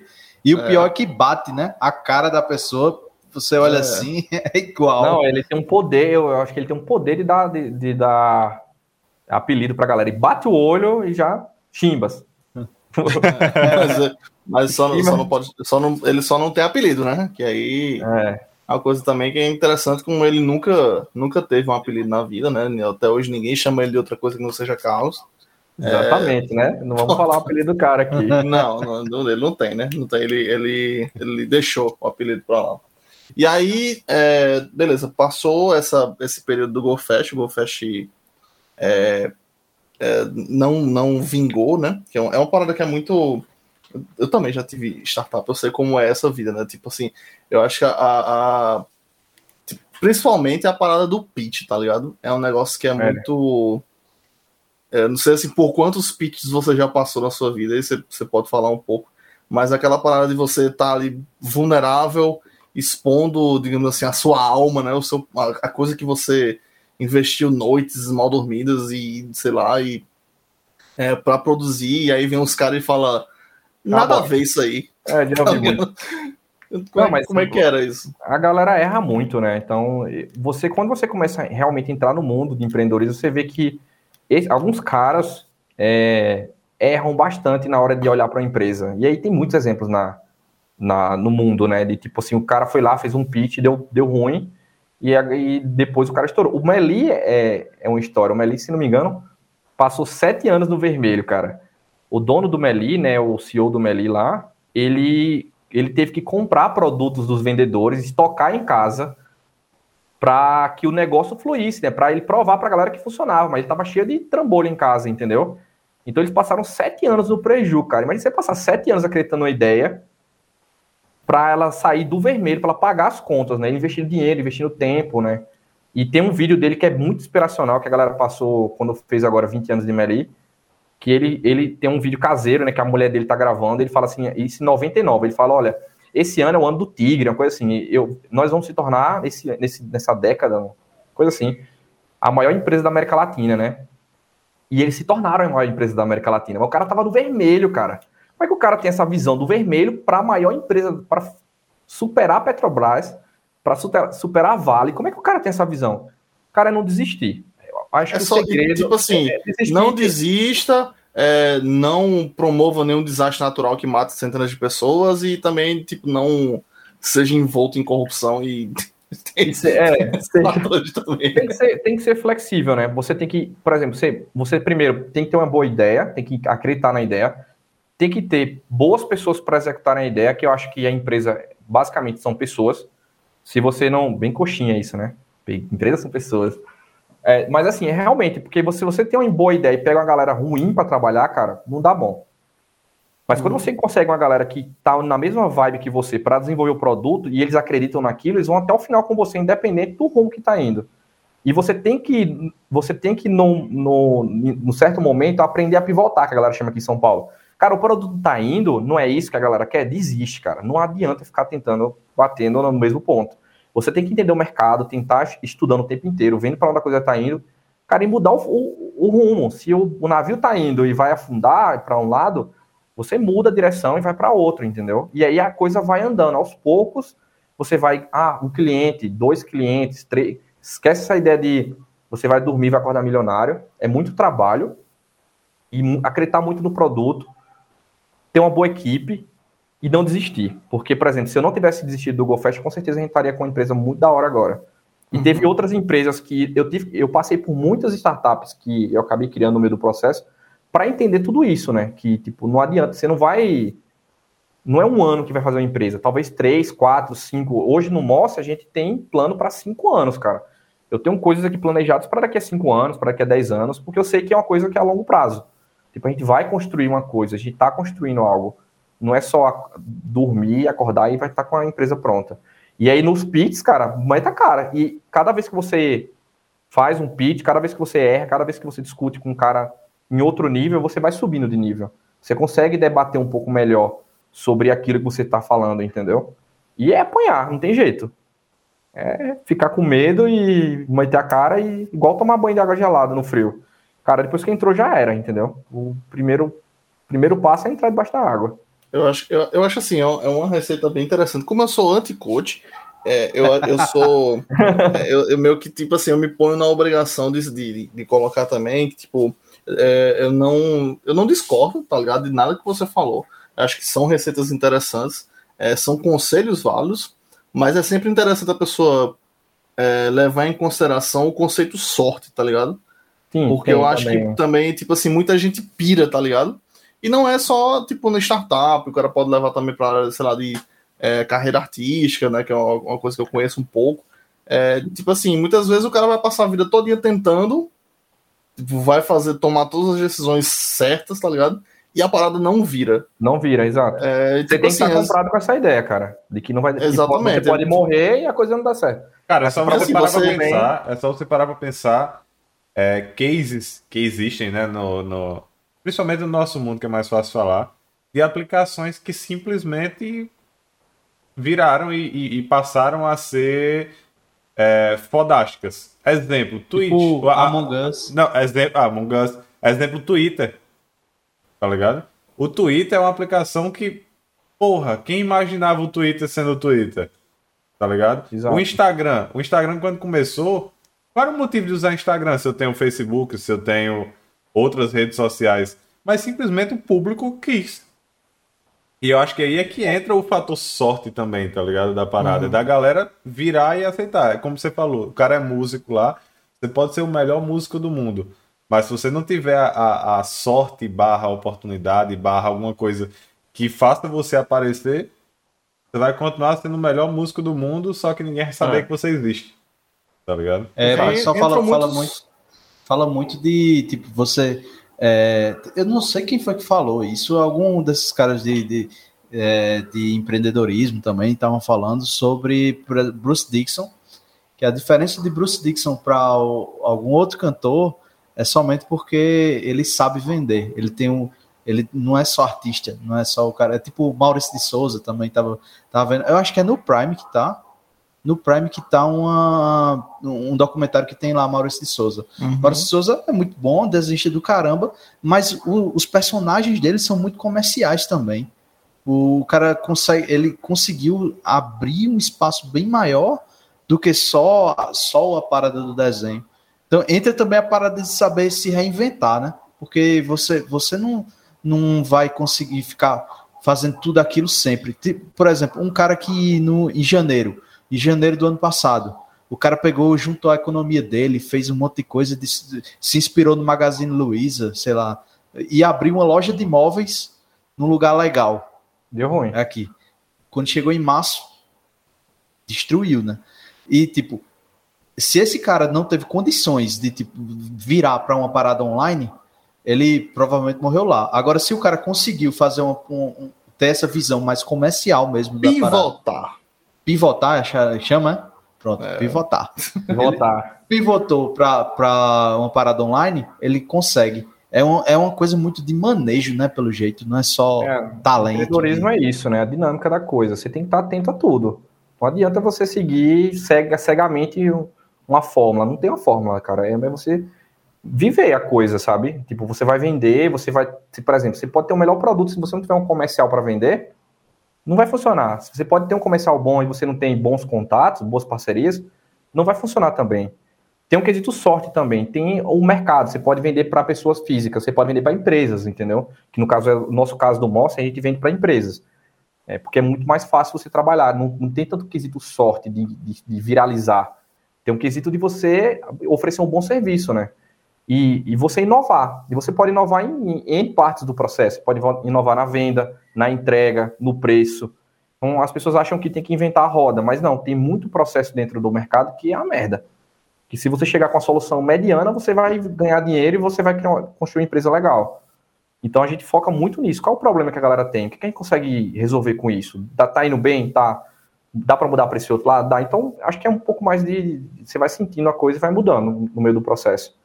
Tem que ter também o marketing, né? Tem que ter tudo isso aí. É uma saladona de coisa.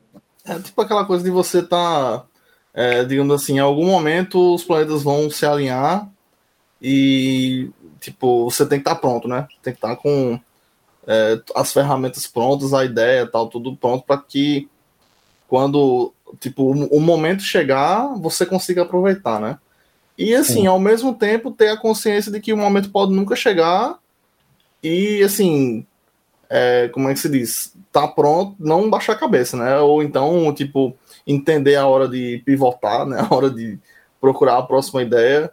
É, se você, tipo, é o cara que quer viver mesmo disso, né? Quer empreender e acha que, tipo, outra forma de, digamos assim, de trabalho não funciona para você.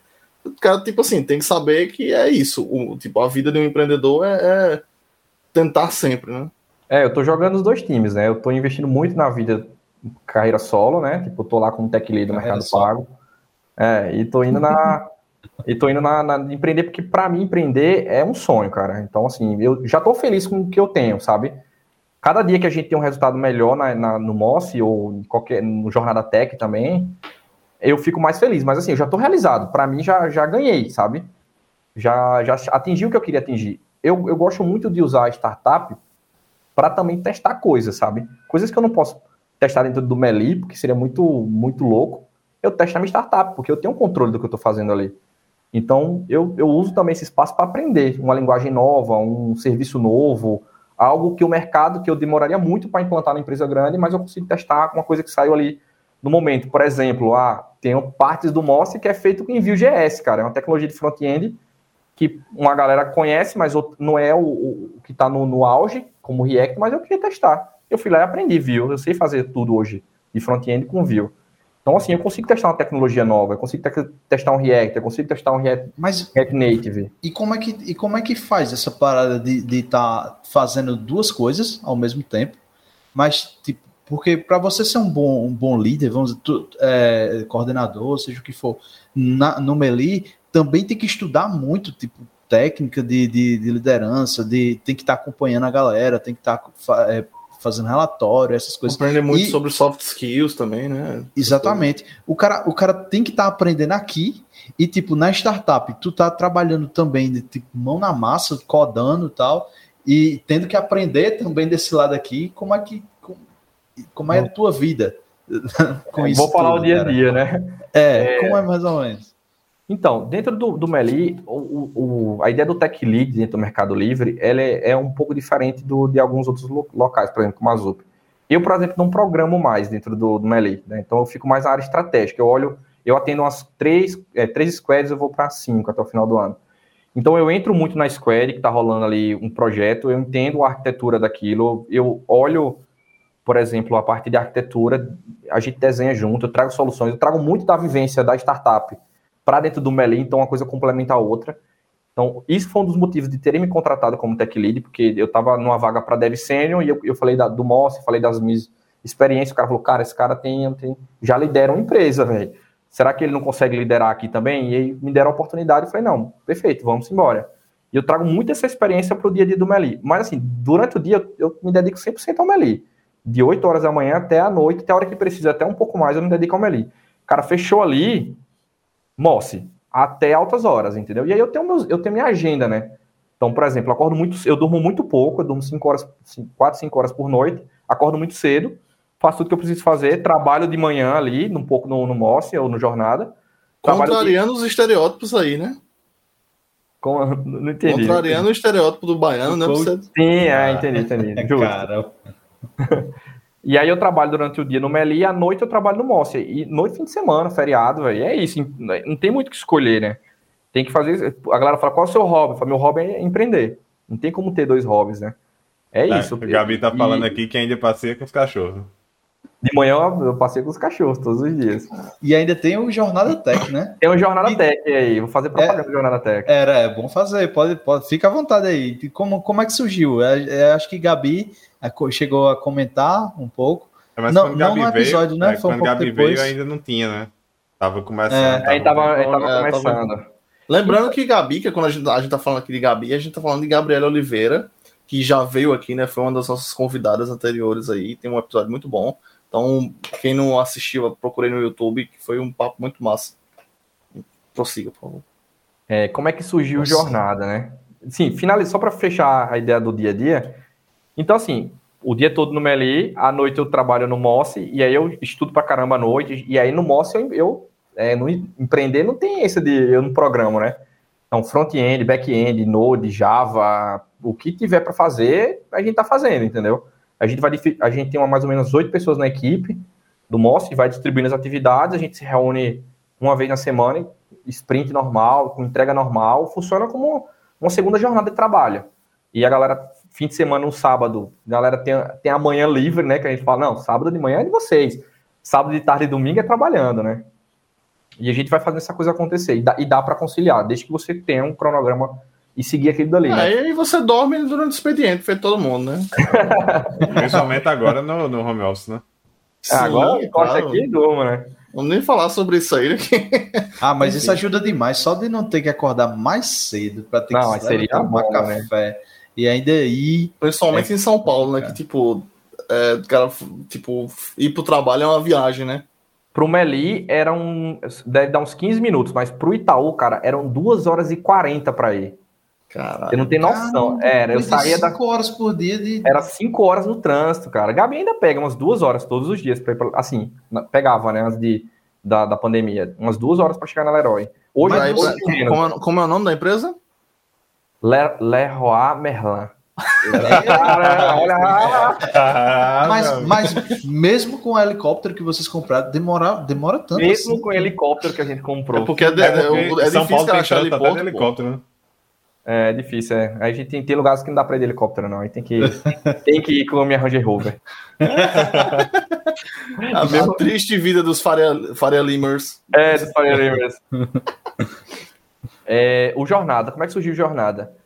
Cara, é, eu muitas das soft skills que eu tenho hoje, apesar de ter conseguido boa parte delas dentro do dia a dia do, do, empreendedorismo, outras, outra boa parte delas, Gabi me ajudou, né? Gabi, ela acompanhou a carreira de, da, da galera de tecnologia, sei lá, nos últimos 10 anos.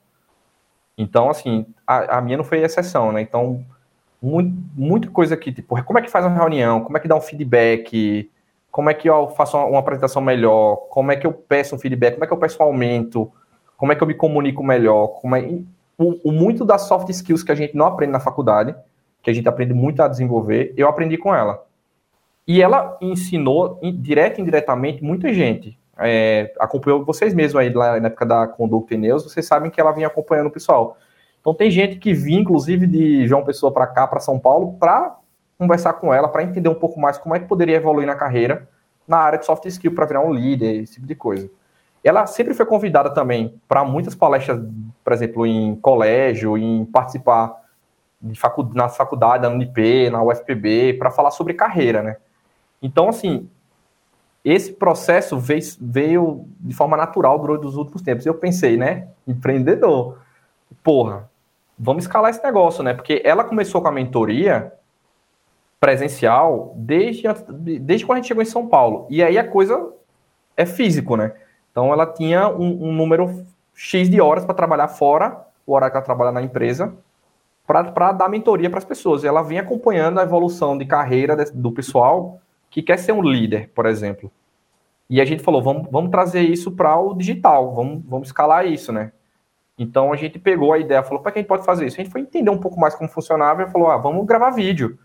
Falei com o Ramon aí, peguei dicas de como editar, de, de áudio, de vídeo, de iluminação, o cenário aqui. Isso aqui é o cenário é, de jornada. Tá, tá, é, tá melhor do que o da, da gente aqui. Né? Eu, eu não tenho cenário. Fala por você, fala por você. Eu não tenho cenário, né? Meu cenário é o breu. E, e aí a gente pensou, vamos, vamos, levar essa, vamos levar esse conhecimento para mais gente, vamos. Então a gente começou a publicar vídeos do, no, dentro do Jornada Tech sobre diversos assuntos. Por exemplo, síndrome do impostor. Quem nunca é, se ach, assumiu uma vaga ou alguma coisa e ficou tipo, não sou capaz de fazer isso. Entendeu? Então, assim, ela, ela já. Eu, eu, sempre, eu diria eu que eu, mas eu me acho muito bosta para assumir isso aí. É, eu, eu, existe isso? Existe esse, esse caso mesmo? É, você, você sente que você, em qualquer momento, você vai ser descoberta, né? Uhum. E aí, ela meio que me falou: não, olha, é assim, funciona desse jeito, a gente trouxe esse conhecimento para a internet. E a coisa foi crescendo, né? Então, quando a gente pensa é, a longo prazo, a ideia é a gente trazer, é, é escalar a mentoria dela. A ideia é a gente trazer, por exemplo, pessoas que não estejam na, na zona nossa, aqui, do social, e nem na zona muito próxima, para pessoas de fora do, do de São Paulo, para pessoas de Minas, para outras empresas. E está acontecendo com jornada, né? A gente já, já, a galera vem procurando a gente, como é que a gente pode trabalhar isso? Como é que eu posso me tornar um líder? O que, que eu preciso trabalhar? E a gente montou um método mesmo de, de passo a passo como fazer isso. E a ideia é que a gente vai disponibilizando para o pessoal ao medida do tempo e crescendo na, nesse projeto novo. Então, é, é, é, uma, é uma outra empresa que a gente montou. Que então, legal, quem não segue o Jornada Tech. É, eu coloquei o link aqui no chat. Coloquei tipo, o link aqui no chat. Vou colocar quais são os canais? Quais são os canais? Tem na Twitch, tem no YouTube, tem onde? A gente, pessoal vai? a gente tem YouTube, LinkedIn, é, Instagram, Facebook, Discord, tem todos, eu acho. ah, Médio. Então, assim, fica a dica, pessoal. Se Final você automático. quiser virar um milionário, preste atenção. Se você quer virar um milionário, em um ano, siga o Jornal da Tech. Tá? Olha, se você, olha, se você não virar um milionário em um ano seguindo o Jornal da Tech, assistindo os vídeos dele e fazendo o que eles. Né, Volta que, aqui, né? É, pode voltar aqui, pode é. cobrar a gente, pode, pode deixar um comentário. Se você, é, se você não virar um milionário em um ano, vem para cá, dê 10 reais pra gente, que a gente vai lhe dizer como é. Virar um milionário. Compre o curso, como virar um, virar um milionário, né? Exatamente, exatamente. Compre o curso Mestre do Capitalismo. Eita, Nando Moura. E a gente vai chamar ele aqui. Tem que chamar, tem que chamar. Mas, é, e é isso, são, são, os dois, são dois projetos que eu tenho hoje, o Moss e o Jornada. Tá... Conta um pouco sobre o Moss, porque assim, acho que tipo, é, você falou foi basicamente de, nessa, nessa época que tu me cortou da tua vida, eu não sei exatamente o que é o produto, né? O que, como então, começou. Tu me cortou da tua vida, olha não só. Não que a gente a, vai entrar nesse assunto. O, né? tá muito o amargou. não que a gente dá. Lamuni tá muito ressentido. Você tem que tirar é... esse ódio do seu coração. Você, você tá, não, não, me, não me ama mais como antigamente, mas enfim. Vamos lá, deixa eu falar do Moss. É, o Moss surgiu o seguinte: eu tinha uma outra empresa chamada GetCode. Ah, danado, esse rapaz é, ele, é, é, um laranja. O Get, o Get Code. Não, não, não, é, Polícia Federal não é. Tá? Não vão atrás. O GetCode, o GetCode deu errado de outra forma. Deu muito certo, eu não consegui, eu tinha, eu não consegui gerenciar ele, era muita gente usando e deu merda. É, o GetCode era uma plataforma que eu tinha desenvolvido para vender código. Por que não, né? Se tem código aberto, por que não pode ter código pago? Caramba, que massa, velho! E aí eu fazia códigos bem genéricos, tipo um CRUD de usuário, um template de WordPress, um... Eu colocava para vender a 20 reais, eu estava desenvolvendo o site na época. Eu estava literalmente codando lá, montando todo o site para fazer a venda e tal, e aí caiu o dinheiro no meu PayPal. Tipo, alguém comprou. E, caralho, como assim? Eu nem botei, nem anunciei nem nada. E aí eu comecei a vender código fonte lá dentro do GetCode. Cara, e o negócio estourou. Era a galera comprava de todo lugar do planeta, velho, inclusive de Portugal. O pessoal comprava bastante, tinha cliente de Portugal.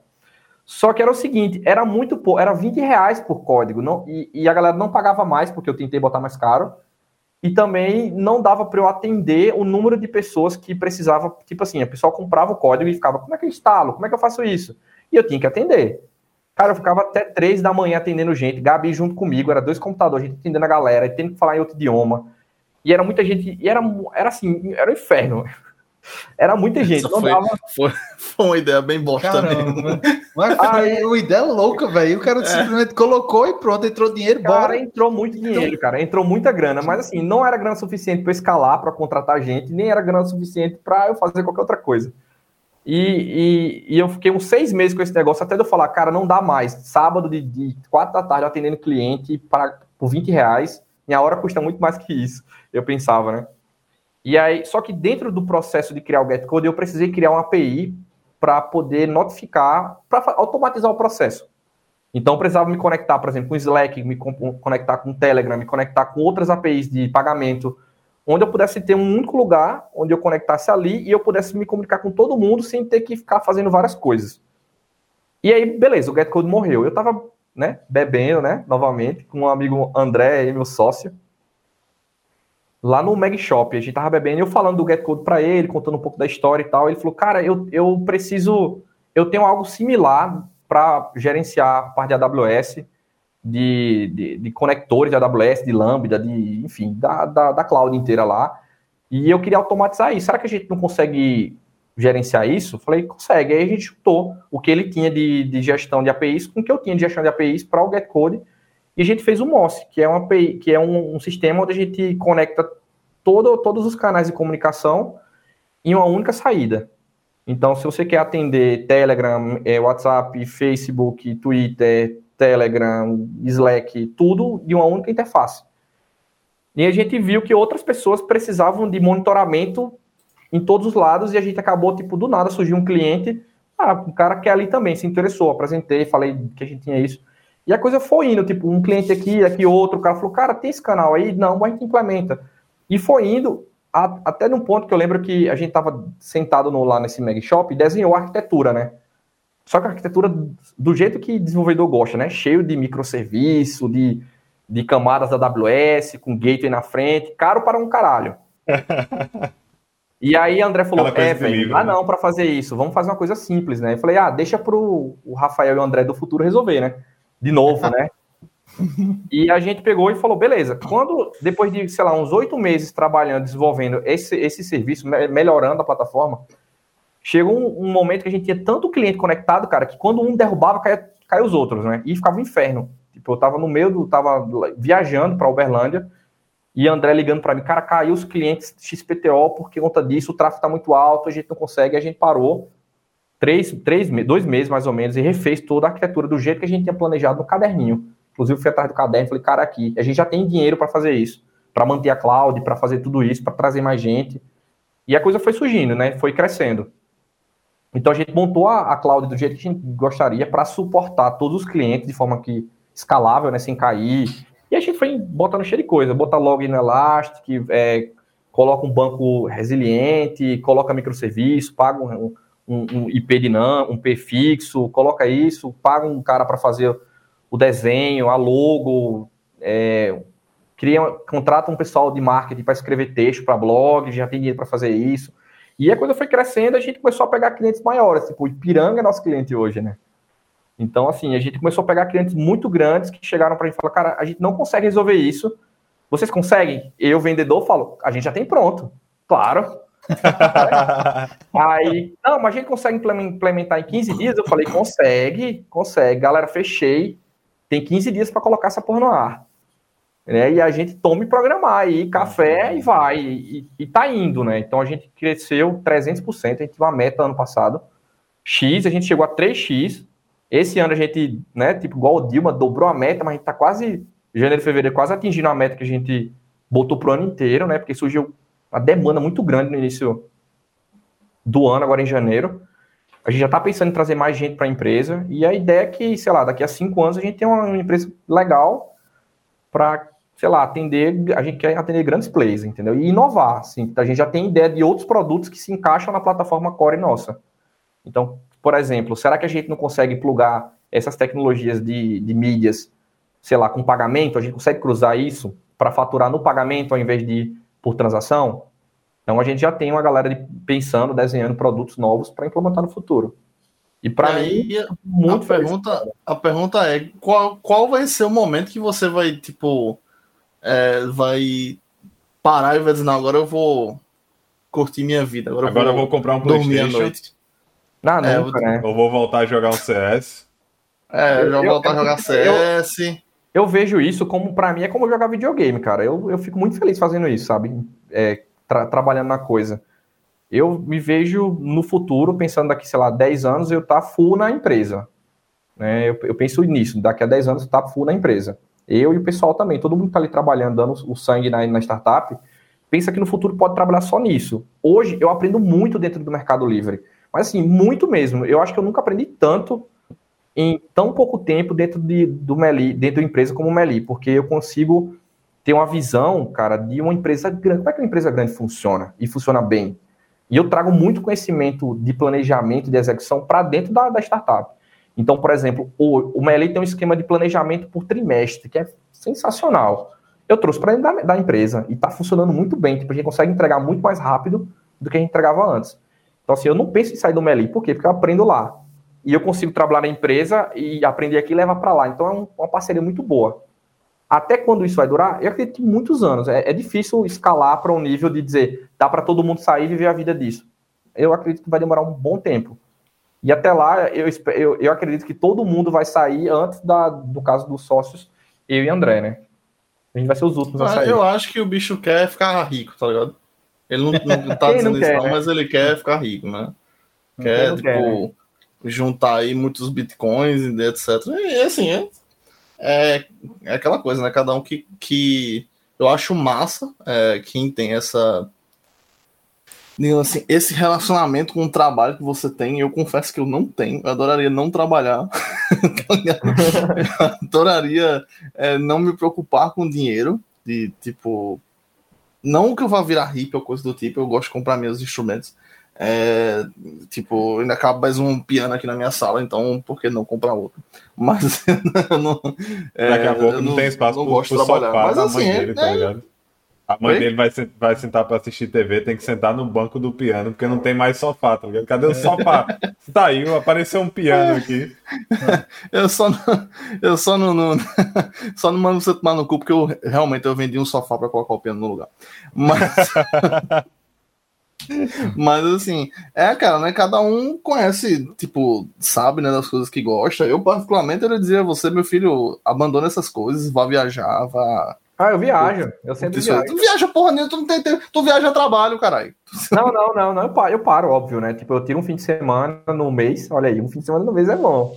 E viajo, cara. Pego pro litoral, vou, vou pro, pros interiores aqui de São Paulo. Viajei recentemente, passei uns, uns 20 dias em João Pessoa, tudo parado, né? A gente não trabalhou nesses 20 dias, só manteve o que estava funcionando. Eu trabalhei no caso do Meli, é, home office, mas na startup mesmo ficou parado no fim de ano. Uhum. Deu uma pausa, então é empresa normal. É aquela parada de equilíbrio, né? O cara equilíbrio, tem, é. Você tem um momento que você. Eu não sei, eu não sei como é essa, essa parada de tipo. Porque tem uma hora que você tem que dar o sangue total. Você tem que, tipo, focar naquela, naquilo ali e resolver. É, é tipo você subir alguma coisa meio, meio íngreme, sei lá, meio pesada. Você sobe, sobe, sobe, sobe, bota uma força medonha, aí pode acontecer duas coisas. Ou você cai lá de cima, por algum motivo, ou você dá uma, dá, dá uma esfriada. Eu acho que não dá para se manter, tipo, 10 anos direto assim. Pelo menos eu não conheço. Mas aí. Mas é, é tipo assim, é o que ele tá falando, né? Ele consegue achar o equilíbrio. equilíbrio. Eu acho que é, essa é a parada. Tipo assim, eu, particularmente, é, eu consigo tipo assim, ter sprints de esforço, tá ligado? Esforço, tipo assim, extremo. Se você me disser assim, ó, eu preciso que você dê o sangue aqui por duas semanas. Duas semanas que a gente vai morar aqui nessa empresa, a gente vai trabalhar é, 14 horas por dia, vai até entregar esse negócio. Aí, beleza. Mas assim, tipo, eu vejo, sei lá, gente que trabalha é, durante o dia, faz faculdade à noite, tem uma startup de madrugada, sei lá, ou faz alguma coisa de madrugada. É, e tipo assim, você fazer tudo isso sem ter, digamos assim, uma perspectiva, tá ligado? Eu acho absurdíssimo, assim. Mas você não. Mas não, diga assim, você, que, pode falar. Que, que dá para notar aí, por exemplo, é, é, que a Rafa estava conversando, em alguns momentos ele falou sobre meta. Isso, isso parece ser a parada que deixa o cara mais, mais focado, sabe? Eu não sei se, é, se é isso mesmo, que, se tu acha que é isso, que tipo, você, você consegue andar mais porque você vê lá na frente que tem uma parada, ó, eu quero atingir aquilo ali, quero chegar na, naquele ponto. É, você tem, a gente, a gente tem um planejamento, por exemplo, no início do ano a gente fala, ó, a gente quer nesse ano atingir isso. Esse é o nosso grande Nossa. objetivo do ano. Dentro desse grande objetivo, a gente coloca pequenos objetivos que a gente vai. É tipo fases que a gente vai alcançando durante o ano. Tipo, até, fevereiro, até março a gente quer atingir isso. Desde funcionalidades dentro do, da, da, da, solução, desde faturamento, desde cliente, desde marketing.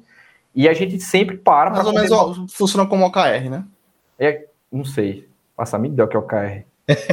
Gabi eu... vai dar em tu, bicho. Ela, é, vai, ela vai sair de onde ela tá, ela vai bater em você aí, velho. Mas é, eu, é eu, é isso mesmo. Eu, eu, não sou muito bom de termos, não. Eu sou muito mais, eu sou mais ah, na prática não. mesmo. É, então, assim, a gente tem o, o, planejamento ali e vai executando, a gente sempre comemora, sabe? Terminou a coisa, comemora. E final o Gabi tá dizendo que tu sabe. O Gabi tá dizendo que tu sabe o que é o KR. E é melhor não, você dizer que ela, ela, ela, ficou tão revoltada que ela, ela se vestiu de paulista e falou, mano, você tá tirando, mano. Você é louco, tio. É melhor você dizer que sabe, senão você vai ter que dormir nessa cadeira que você tá aí. É, vou é. errado, eu vou ter que pesquisar depois. Mas enfim, por exemplo, no fim do ano a gente fez a confraternização, a primeira confraternização ano passado, fez um ano de empresa, a gente se juntou e comemorou. Foi um bom ano. Nossa, velho. Então, assim, tem um plano, sabe? Não é tipo chegar, codar sem objetivo nenhum. Tem um plano a, long, a curto, médio e longo prazo. A gente quer, por exemplo, a gente tem números que a gente quer atingir para que um cara consiga sair da empresa e trabalhar full no MOSS a gente tem um plano de faturamento para que a gente consiga contratar dois devs ou trazer alguém de, de comercial. Enfim, tem planos de todos os lados, de, de, todas as áreas, né? A gente dividiu em áreas de marketing, na área de tecnologia, como a empresa grande é, e a gente vai atingindo. Assim você consegue isso, você tem um norte, né? Você tem uma bússola ali dentro. É bom ver que tá, tá, atingindo a maturidade, né? Vocês estão começando e, tipo, a, tipo a assim, agir como empresa mesmo, estão deixando de ser isso, projeto é, que você vai fazendo em paralelo para ser de fato uma empresa com todos os problemas claro. normais. Né? Uma grande vitória nossa, pagar imposto, né? Quando a gente começou a faturar, cara, tira, pagar é, nota, abrir empresa, tirar CNPJ. É, isso é uma coisa que, tipo, a galera fala, não, não tem que preocupar. Tem, eu já me ferrei, a gente já se ferrou com um contrato onde a gente, a gente calculou o lucro, é, esqueceu de colocar o imposto que a gente ia pagar para o governo, né? Então a gente acabou pagando para trabalhar, né? Então tem coisas que o cara só aprende no dia a dia. E, a empresa funciona assim. Você que está ali dentro, no caso, o core da coisa, quem começa, tem que, tem que ser contador, tem que ser programador, tem que ser o que for preciso para fazer a coisa acontecer. E com meta, né? Sem um, sem um objetivo, você fica perdido. E, tipo assim, mas hoje em dia vocês conseguem, tipo, tirar algum? Ou ainda meio que tá naquela fase do elas por elas, meio que você tá, tipo, o que, o que tira é para reinvestir e tal? Como é que Não, a gente não, a gente não tira nada pra gente. Todo o dinheiro que a gente uhum. pega, a gente, hoje a gente já consegue custear toda a solução e faturar muito bem em relação à solução, em relação ao que a gente tem de custo. E todo esse dinheiro que a gente recebe, a gente reinveste, por exemplo, numa cloud melhor ou em marketing, que é o, o nosso próximo passo agora é investir em marketing. Provavelmente em abril, em, em, em março, a gente vai começar a soltar vídeos no YouTube, é, blog. Por quê? Porque a partir daí do marketing, né, das redes, a gente consegue trazer mais clientes e consegue aumentar mais a receita. Uhum. E a gente vai crescendo, trazer gente, a gente já quer contratar é, outras pessoas. Quem está lá dentro não recebe nada. A galera está no, no stock option, né? Tá com um pedaço da empresa para trabalhar até é, a coisa vingar, é, até a coisa vingar de, de, de, tipo assim, sobrar muito dinheiro. Mas por mais que sobre muito dinheiro, sempre tem algo para investir para que ela cresça, né? Pode ver que grandes empresas fazem isso, eles não, não pegam todo o lucro ali e pegam pro, pra, o Prolabore para você, sempre é pensando em reinvestir Sempre pense que você um dia pode vender a empresa, ela tem que estar muito bem, ela tem que estar muito robusta para isso. E para isso você tem que investir todo dia, o tempo inteiro. Se um dia você precisar de alguém para é, de uma banda para tocar nas confraternizações, tá? Queria dizer que eu aceito Ah, olha aí. É, Justo. Tem que ser igual o cara do Google, cozinheiro, né? Que ficou milionário porque cozinhava de graça para os caras. Exatamente. Muito prazer, banda. É, é, e tipo assim, depois é, só me passa teu endereço aí e os horários que tu sai de casa, assim, tal, só pra. Na, nenhuma, nenhum motivo, só pra. Não, o ponto principal é que ele não sai de casa, rua, né? né? Eu acho que o ponto Hã? principal é que ele não sai de casa, né? Porque o cara com a rotina é, dessa. Sai, Principalmente na pandemia, né? Ah. Só, pronto, só sai de manhã pra passear com os cachorros. E pra ir no que horas especificamente e onde é mais ou menos assim que tu mora? é, não vou falar, falar que, tipo, acho que é, é mais ou menos como é o cachorro, cachorro também. Aí, Hã? Manda uma foto do cachorro aí que a gente vê de repente se vale a pena, porque o, o cachorro, é tem pai rico, né? Então. Caramba! Pai e mãe. Sequestro de cachorro. Sequestro de cachorro. Onde a gente chegou, meu irmão? Sequestro de cachorro. Aí. Mas depois manda, tá? A foto e tal. é, pô, ninguém faria isso, não. Eu tô ferrado com esses amigos aí. É só inveja, pô, relaxa. É... Mas assim, acho que a gente falou bastante desse tema de, de é, desses temas técnicos da né, Vamos encerrar aqui, não vamos falar de outras coisas, né? É, né? A Deus tá falando aí que a Cris vendia gato como complemento de renda. Isso aí acho que, acho que isso aí é muito maldoso tem, da parte Tem que dele, né? servir né? para alguma coisa, né? Gato não protege. Eu gostaria de dizer, é, eu gostaria de dizer ele só Aquiles, faz procriar aqui. Eu gostaria de dizer que Aquiles faliu. Né? né? Aquiles faliu nessa venda de gatos, porque eu acho que hoje tu tá com quantos gatos em casa, Aquiles? Eu tô só com seis. Olha, então voltou o negócio, viu? Porque teve uma época dessa que tem uns 20 aí. Então deve ter voltado a vender. Acho que tipo, ele teve que assumir o produto, né? É. Não vendeu, ele teve que assumir. Mas é, particularmente assim, eu, eu, eu, eu, tenho que reclamar com o Gabi, porque Gabi, que eu conheço, Gabi sempre, Gabi sempre foi uma, uma cat person, e agora atraiu os gatos, tá? Ou, ou tem gato também? Só que. Ele, é, pelo não, assim. Porra de gato. É, pô, então, por causa eu dele. Tenho, eu sou alérgico a gato. Ah, tá ah. vendo aí, ó? Tinha que, tinha que se levar era de tubos, né? Do gato, não. É, é tem, tem isso mesmo, né? Tem isso mesmo, de cat person e de dog person. Eu, eu é. tava por fora, de uma vez eu, eu peguei essa expressão, achei tão estranho. E não, pior que sou, faz sentido. Sou alérgico, assim. faz sentido isso. Ó, é. ó, Adeilton dizendo que gato é traiçoeiro. É, traiçoeiro ela... é tu, Adeilton. De vergonha, ah, bicho, eu, assim, eu, eu, se, eu, se eu fosse ter pet, provavelmente eu teria gato, que eu acho mais. É... Gato é tranquilo, pô. Gato enterra o próprio cocô. Gato vai ali, enterra, volta, olha para você, é, manda você come, se né? fuder, né? é. ele, e, e vai embora, tá ligado? Meu amigo, o gato enterra comer... você e não vai derramar uma lágrima. É, exatamente. É, tem também. É a vida dele. É a vida dele, ele se vira. Eu não quero ter trabalho, eu quero ter é uma troca de interesse. Eu quero, eu quero chegar ali, alisar o, alisar o gato, olhar para ele, ele vai dar uma miadinha. Beleza, moral. Agora segue a tua vida, eu sigo a minha. Pronto. É, é maravilhoso. eu acho que o gato, tipo, se o gato ele demonstra qualquer carinho por você, é porque você realmente conquistou a parada, tá ligado? O cachorro ele já veio meio que Tipo, só porque você existe, ele já gosta de você, tá Ele é meio que já pré-programado pra, pra ser leal e tal. O gato não, o gato é uma coisa mais de.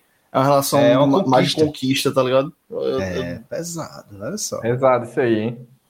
Então... Ó, a, o Rogério tá dizendo que na época da UF, do IF você alisava todos os gatos. eu não sei que, qual, qual espécie é, tem gato. um duplo contexto aí nessa parada aí. gato humano?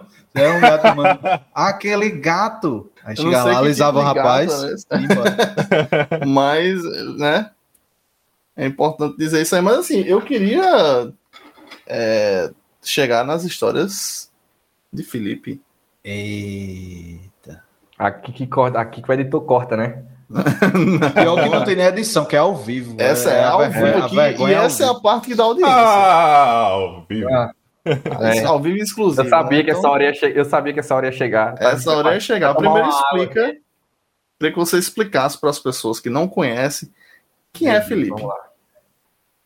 Então, quando eu morava na Bahia, em Irecê, eu era conhecido como apagão humano, porque eu bebia muito, fazia muita besteira e não lembrava no outro dia. E aí eu era uma pessoa tão diferente de quando eu tava sobra, de quando eu tava bêbado, que a galera falou: não é possível ser a mesma pessoa, cara. Não tem condições de ser a mesma pessoa. E aí um amigo meu falou: cara, só pode ser, só pode ser, só pode ser Felipe. Vamos, é Felipe esse cara aí, só pode.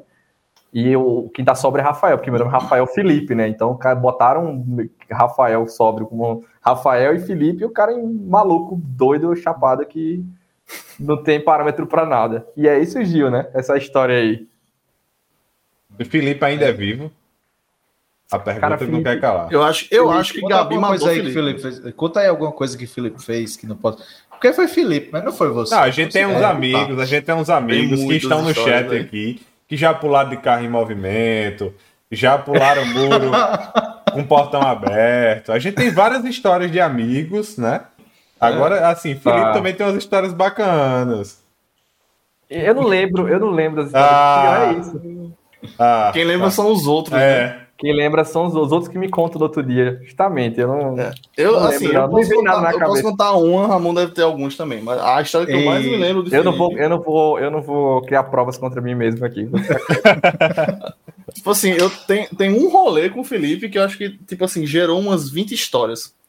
É, vamos lá. Primeiro, que, tipo assim, a gente foi. foi foi para esse rolê, aí Bruno, né, que foi a pessoa que. eu sabia que ele ia nesse, nessa direto, velho. Que é a clássica. É, porque essa é a melhor, pô. Essa, ah. É porque essa, tipo assim, é um compilado, tá ligado? De várias histórias. A galera fala pra mim, você, bebe? Eu falei, só até fazer vergonha. então vamos lá, nosso amigo Bruno, que foi ah, quem vamos, levou vamos ele para sobre isso. Levou ele para o, o Meli, né? Era o motorista da rodada, né? Já que ele não, não, não bebia, né? Não sei se é. Não bebia, essa época ele, ele era um menino, menino bonzinho. Hoje em dia ele toma uísque e... Que nem bebe água, né? Tipo, é, é a garrafa de, de galão é, de água e é só tá cheio de uísque. Trabalha no Mercado Livre, né? Então é só. Como é o nome daquele? É o Blue Label, né? É porque Mercado Livre acaba não, não compra. Isso é Tem que manter né? o padrão, né? Compra Blue Label, enfim. Aí. É, o, o, os caras estão falando aqui que Felipe foi transferido para Bruno, cara, faz muito sentido. mas, mas enfim. É, aí nosso amigo Bruno era o motorista da rodada e acabou a cerveja. Ou foi o gelo, ou alguma coisa acabou. E precisava acabou comprar. Cerveja, acabou e aí eu só, pode ir no meu carro. Eu vou ficar aqui, fico tocando violão, bebendo, vocês podem ir no meu carro é, comprar a cerveja. Aí foi, é, foi Bruno dirigindo, foi um outro amigo nosso, Pedro, e foi Felipe. Felipe na frente, lá de Bruno. No... Felipe do lado. Eu tava do lado de Bruno, né? Até, até esse momento dia... não sabia se era Felipe ou se era Rafael que tava lá, né? É. Importante dizer que estava chovendo bastante. E aí, Felipe é, foi a viagem inteira causando. Abriu a janela do carro na chuva e ficou gritando com a cabeça do lado de fora.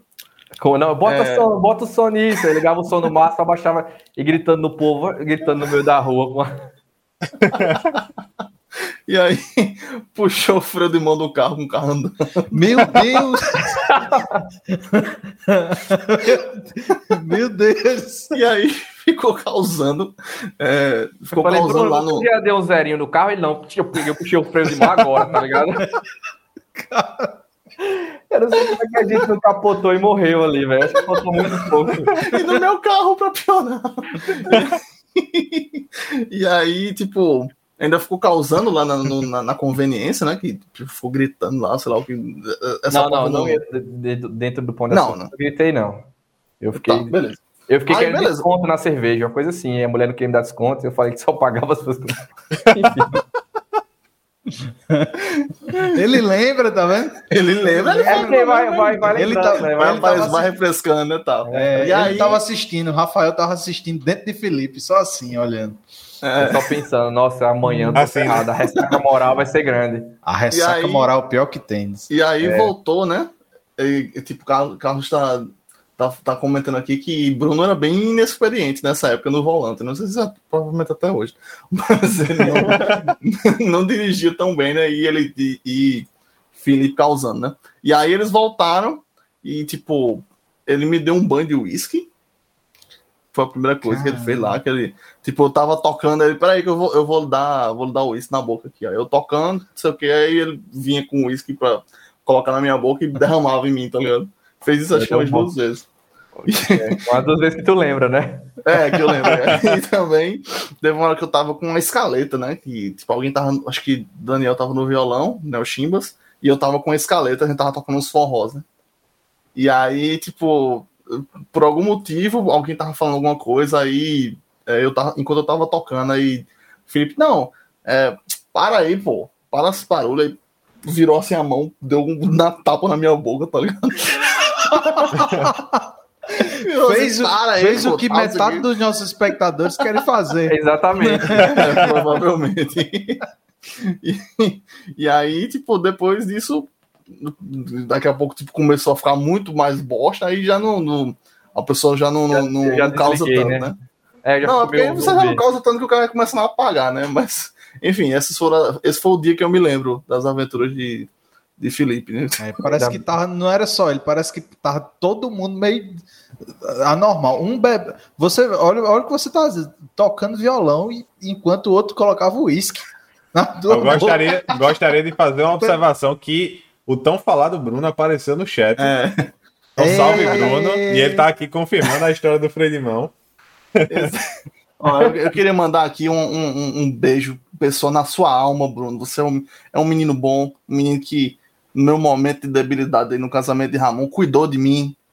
Então, tem que trazer Bruno aqui para eu falar as histórias de Bruno também, viu? É, tem, um, tem dele. uma história de Bruno que é pesada. é, que é literalmente eu, os podres, né? É, um podre. De, eu, fui, eu fui introduzido aí no, na, na galera. Não, mas eu, vou, eu, vou, eu estou aqui para defender Bruno, que Bruno Uma é um das primeiras histórias que eu ouvi. Então, em breve. Em breve. Acho que Ramon deve ter mais história de Felipe, né? É, tem alguns, eu acho que.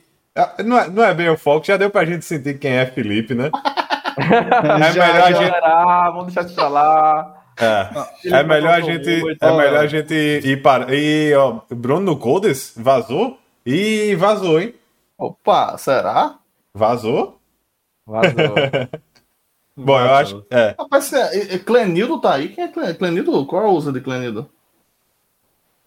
Clenildo tá aí? É, Bruno tá falando alô Clenildo aí. Quem é? Ah, o Clenildo tava escondido, hein? Rapaz, grande Clenildo, se for ele mesmo que esteja aí. tá fazendo o que aqui, né? É.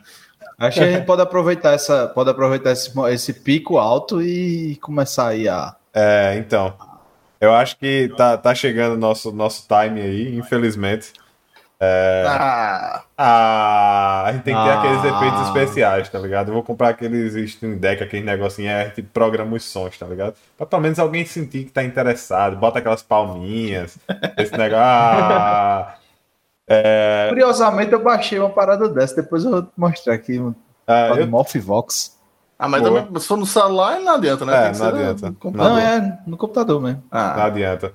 É, ó, boa observação aqui, né? Carlos está dizendo aqui que a gente tem que encerrar porque tá chegando a hora do Big Brother.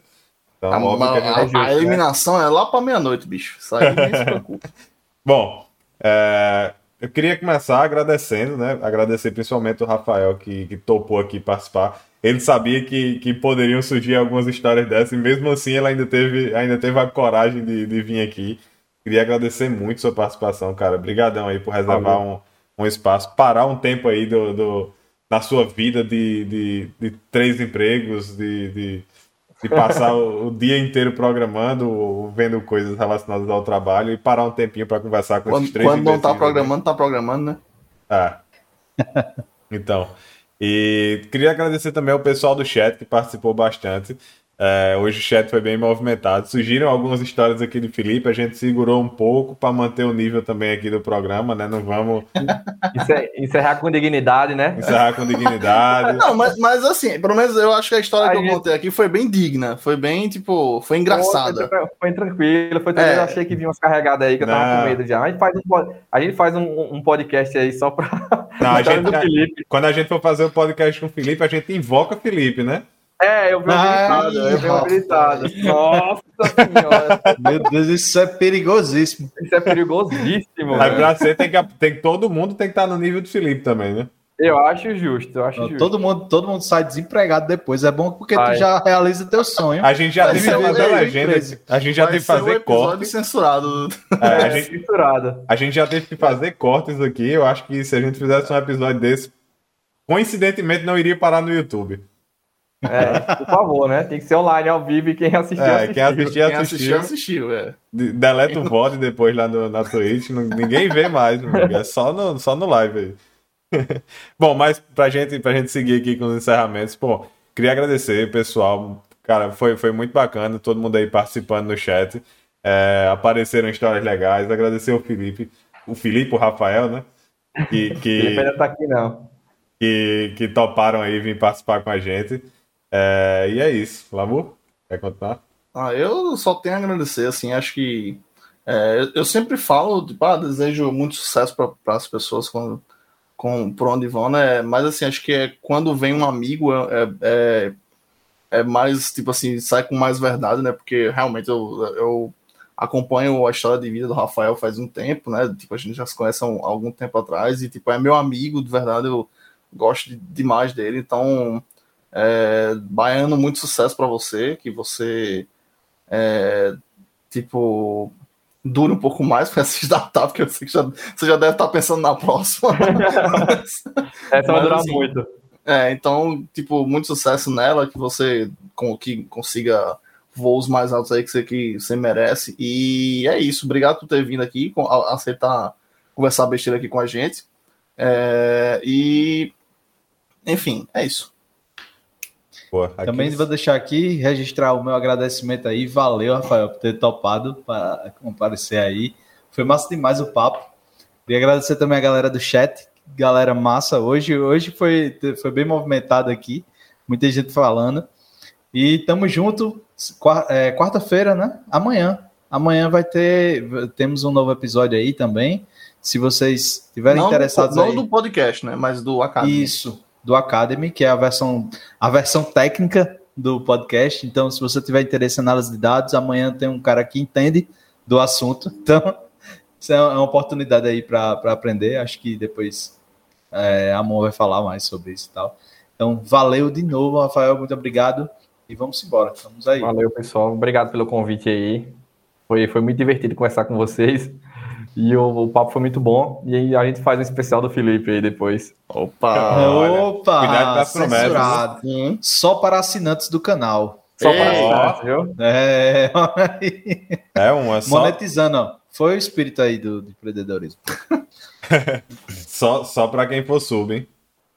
É, aproveitando, né? Só para quem for sub, então já fica a deixa aí. Se você é Amazon Prime e ainda não é sub aqui do nosso canal, aproveita seu Prime joga aí pro nosso canal, faz o, o Prime Gaming da Twitch e dá o sub no nosso canal. Isso ajuda bastante a gente. A gente tá se esforçando aí, estamos correndo atrás para a gente tentar conseguir o máximo de conteúdos, para a gente ficar mais dias e ter mais. É, é, trazer mais coisas diferentes para vocês. É, isso para a gente está sendo. É, começou um, um, projeto bem simples, cara, é, é, muito, é muito bacana a quantidade de pessoas eu espero que vocês tenham o mesmo sentimento que a gente. Eu, eu imagino estar tá falando aqui pelos três, a quantidade de pessoas diferentes que a gente já conheceu aqui, de histórias diferentes. Eu acho que isso é muito enriquecedor para o nosso dia a dia. Um exemplo aqui, o Rafael, né, com a história de empreendedorismo e até mesmo da carreira dele, né, de onde ele saiu para onde ele chegou. Isso é muito bom a gente conhecer pessoas assim. É... outra coisa que eu esqueci de falar no início, tem a nossa comunidade, se você ainda não entrou, nós temos uma comunidade no Discord, tá o link aqui no, no, na descrição da, da Twitch e na descrição do vídeo no YouTube. Então entrem lá, a gente está começando, vamos tentar movimentar a comunidade. Então, é, anúncio de vagas, é, discussões relacionadas a, a, a, assuntos do podcast. Quem quiser ter um contato mais próximo com, com a gente, então entra lá, que vocês vão ter um canal aberto com a gente, sugestões que vocês quiserem dar. Então, vai estar muito mais próximo da gente bater um papo no, no dia a dia, né? Em relação a, a qualquer coisa. É, em relação à nossa agenda, como a Aquiles falou, amanhã nós temos mais um episódio do Academy. Nós vamos falar de, de análise de dados. Então vai ser uma conversa bem bacana lá, com uma talk bem bacana com o Tiago Brasileiro. Ele é professor lá no IFB e ele vai trazer uma visão um pouco mais é, completa do que é de fato o, esse mundo de análise de dados. Eu acho que vai ser bem legal para quem não, não conhece muito e, e, e, quer, quer entender um pouco mais sobre o, sobre o assunto. É, na próxima terça, nós teremos também mais um episódio do podcast. Nós vamos falar com o Ítalo, né? O Ítalo, ele, é, ele tem uma, uma, alguns pontos que a gente está querendo abordar aqui, que a gente está segurando muito uma visão do mundo que é interessante. Eu acho que o Ítalo tá aí no chat. Não sei se ele ainda tá, ele tava aí no Tava início. começando. É, ele tava aí no início. Então, é, eu espero que, que, que todos vocês que gostaram hoje, que não conheciam, apareçam aqui também na próxima. Amanhã e na próxima terça, vai ser bem legal. E eu vou deixar de enrolar aqui, que a gente tá só. Eu acho que, tipo, se a gente não tem hater até hoje, é, esse vai então. ser o episódio que a gente vai ter. Esse vai ser um possível episódio da gente vai conseguir ser um episódio do, que a gente vai conseguir uns haters. Assim, é, Parece é, é... episódio legal, hein? É... é isso aí. Então, assim, em breve a gente vai fazer a nossa a live especial aí para os subs. Vai ser no nosso OnlyFans com, com o baiano de. de... O Felipe. Né? Vai aparecer o Felipe, né? Então. Só para quem, só pra, só pra quem é. é. Esse episódio tá Exclusivamente vai ser no, no OnlyFans do, do, do Coders. Fechou, Isso. Fechou. E, e, quem também topar o, o, o, Jornada Tech, né? Tem que ir lá, curtir. Com certeza. Eu, lá, eu gostei que ninguém aqui sabe o que é OnlyFans. Né? Parabéns pra vocês. Eu viu, sei, pessoal? sim. Você sabe. Eu, eu só não. Eu, eu sou, eu sou um cara casado, cara. Como é que eu não vou saber essas coisas? eu acho que, Rafael, se ele, se ele, não se ele sabe, ele tá fingindo bem, porque, é. porque sabe que Gabi só, na, só, só, de boa, só pra ah, bronca. OnlyFans? Ah, o que é isso? Ah. Enfim. É, e aí, assim, como eu, eu, É importante dizer, porque eu não falei semana passada, mas aprendam mandarim, tá, pessoal? A dica continua válida. E, sei lá, aprendam russo aqui para compensar a semana passada. É importante conhecer o, o conhecimento né, que. Aprenda como... espanhol para mim pro Meli. É, pronto. Como diz o nosso querido é, Aquiles, né, o conhecimento só o Alzheimer vai tirar de você. Então. Exatamente. Não, não, não deixem de aprender coisas. Boa. Então, com essas palavras sábias, eu acho que a gente consegue encerrar aqui. Então, valeu, pessoal, e até mais.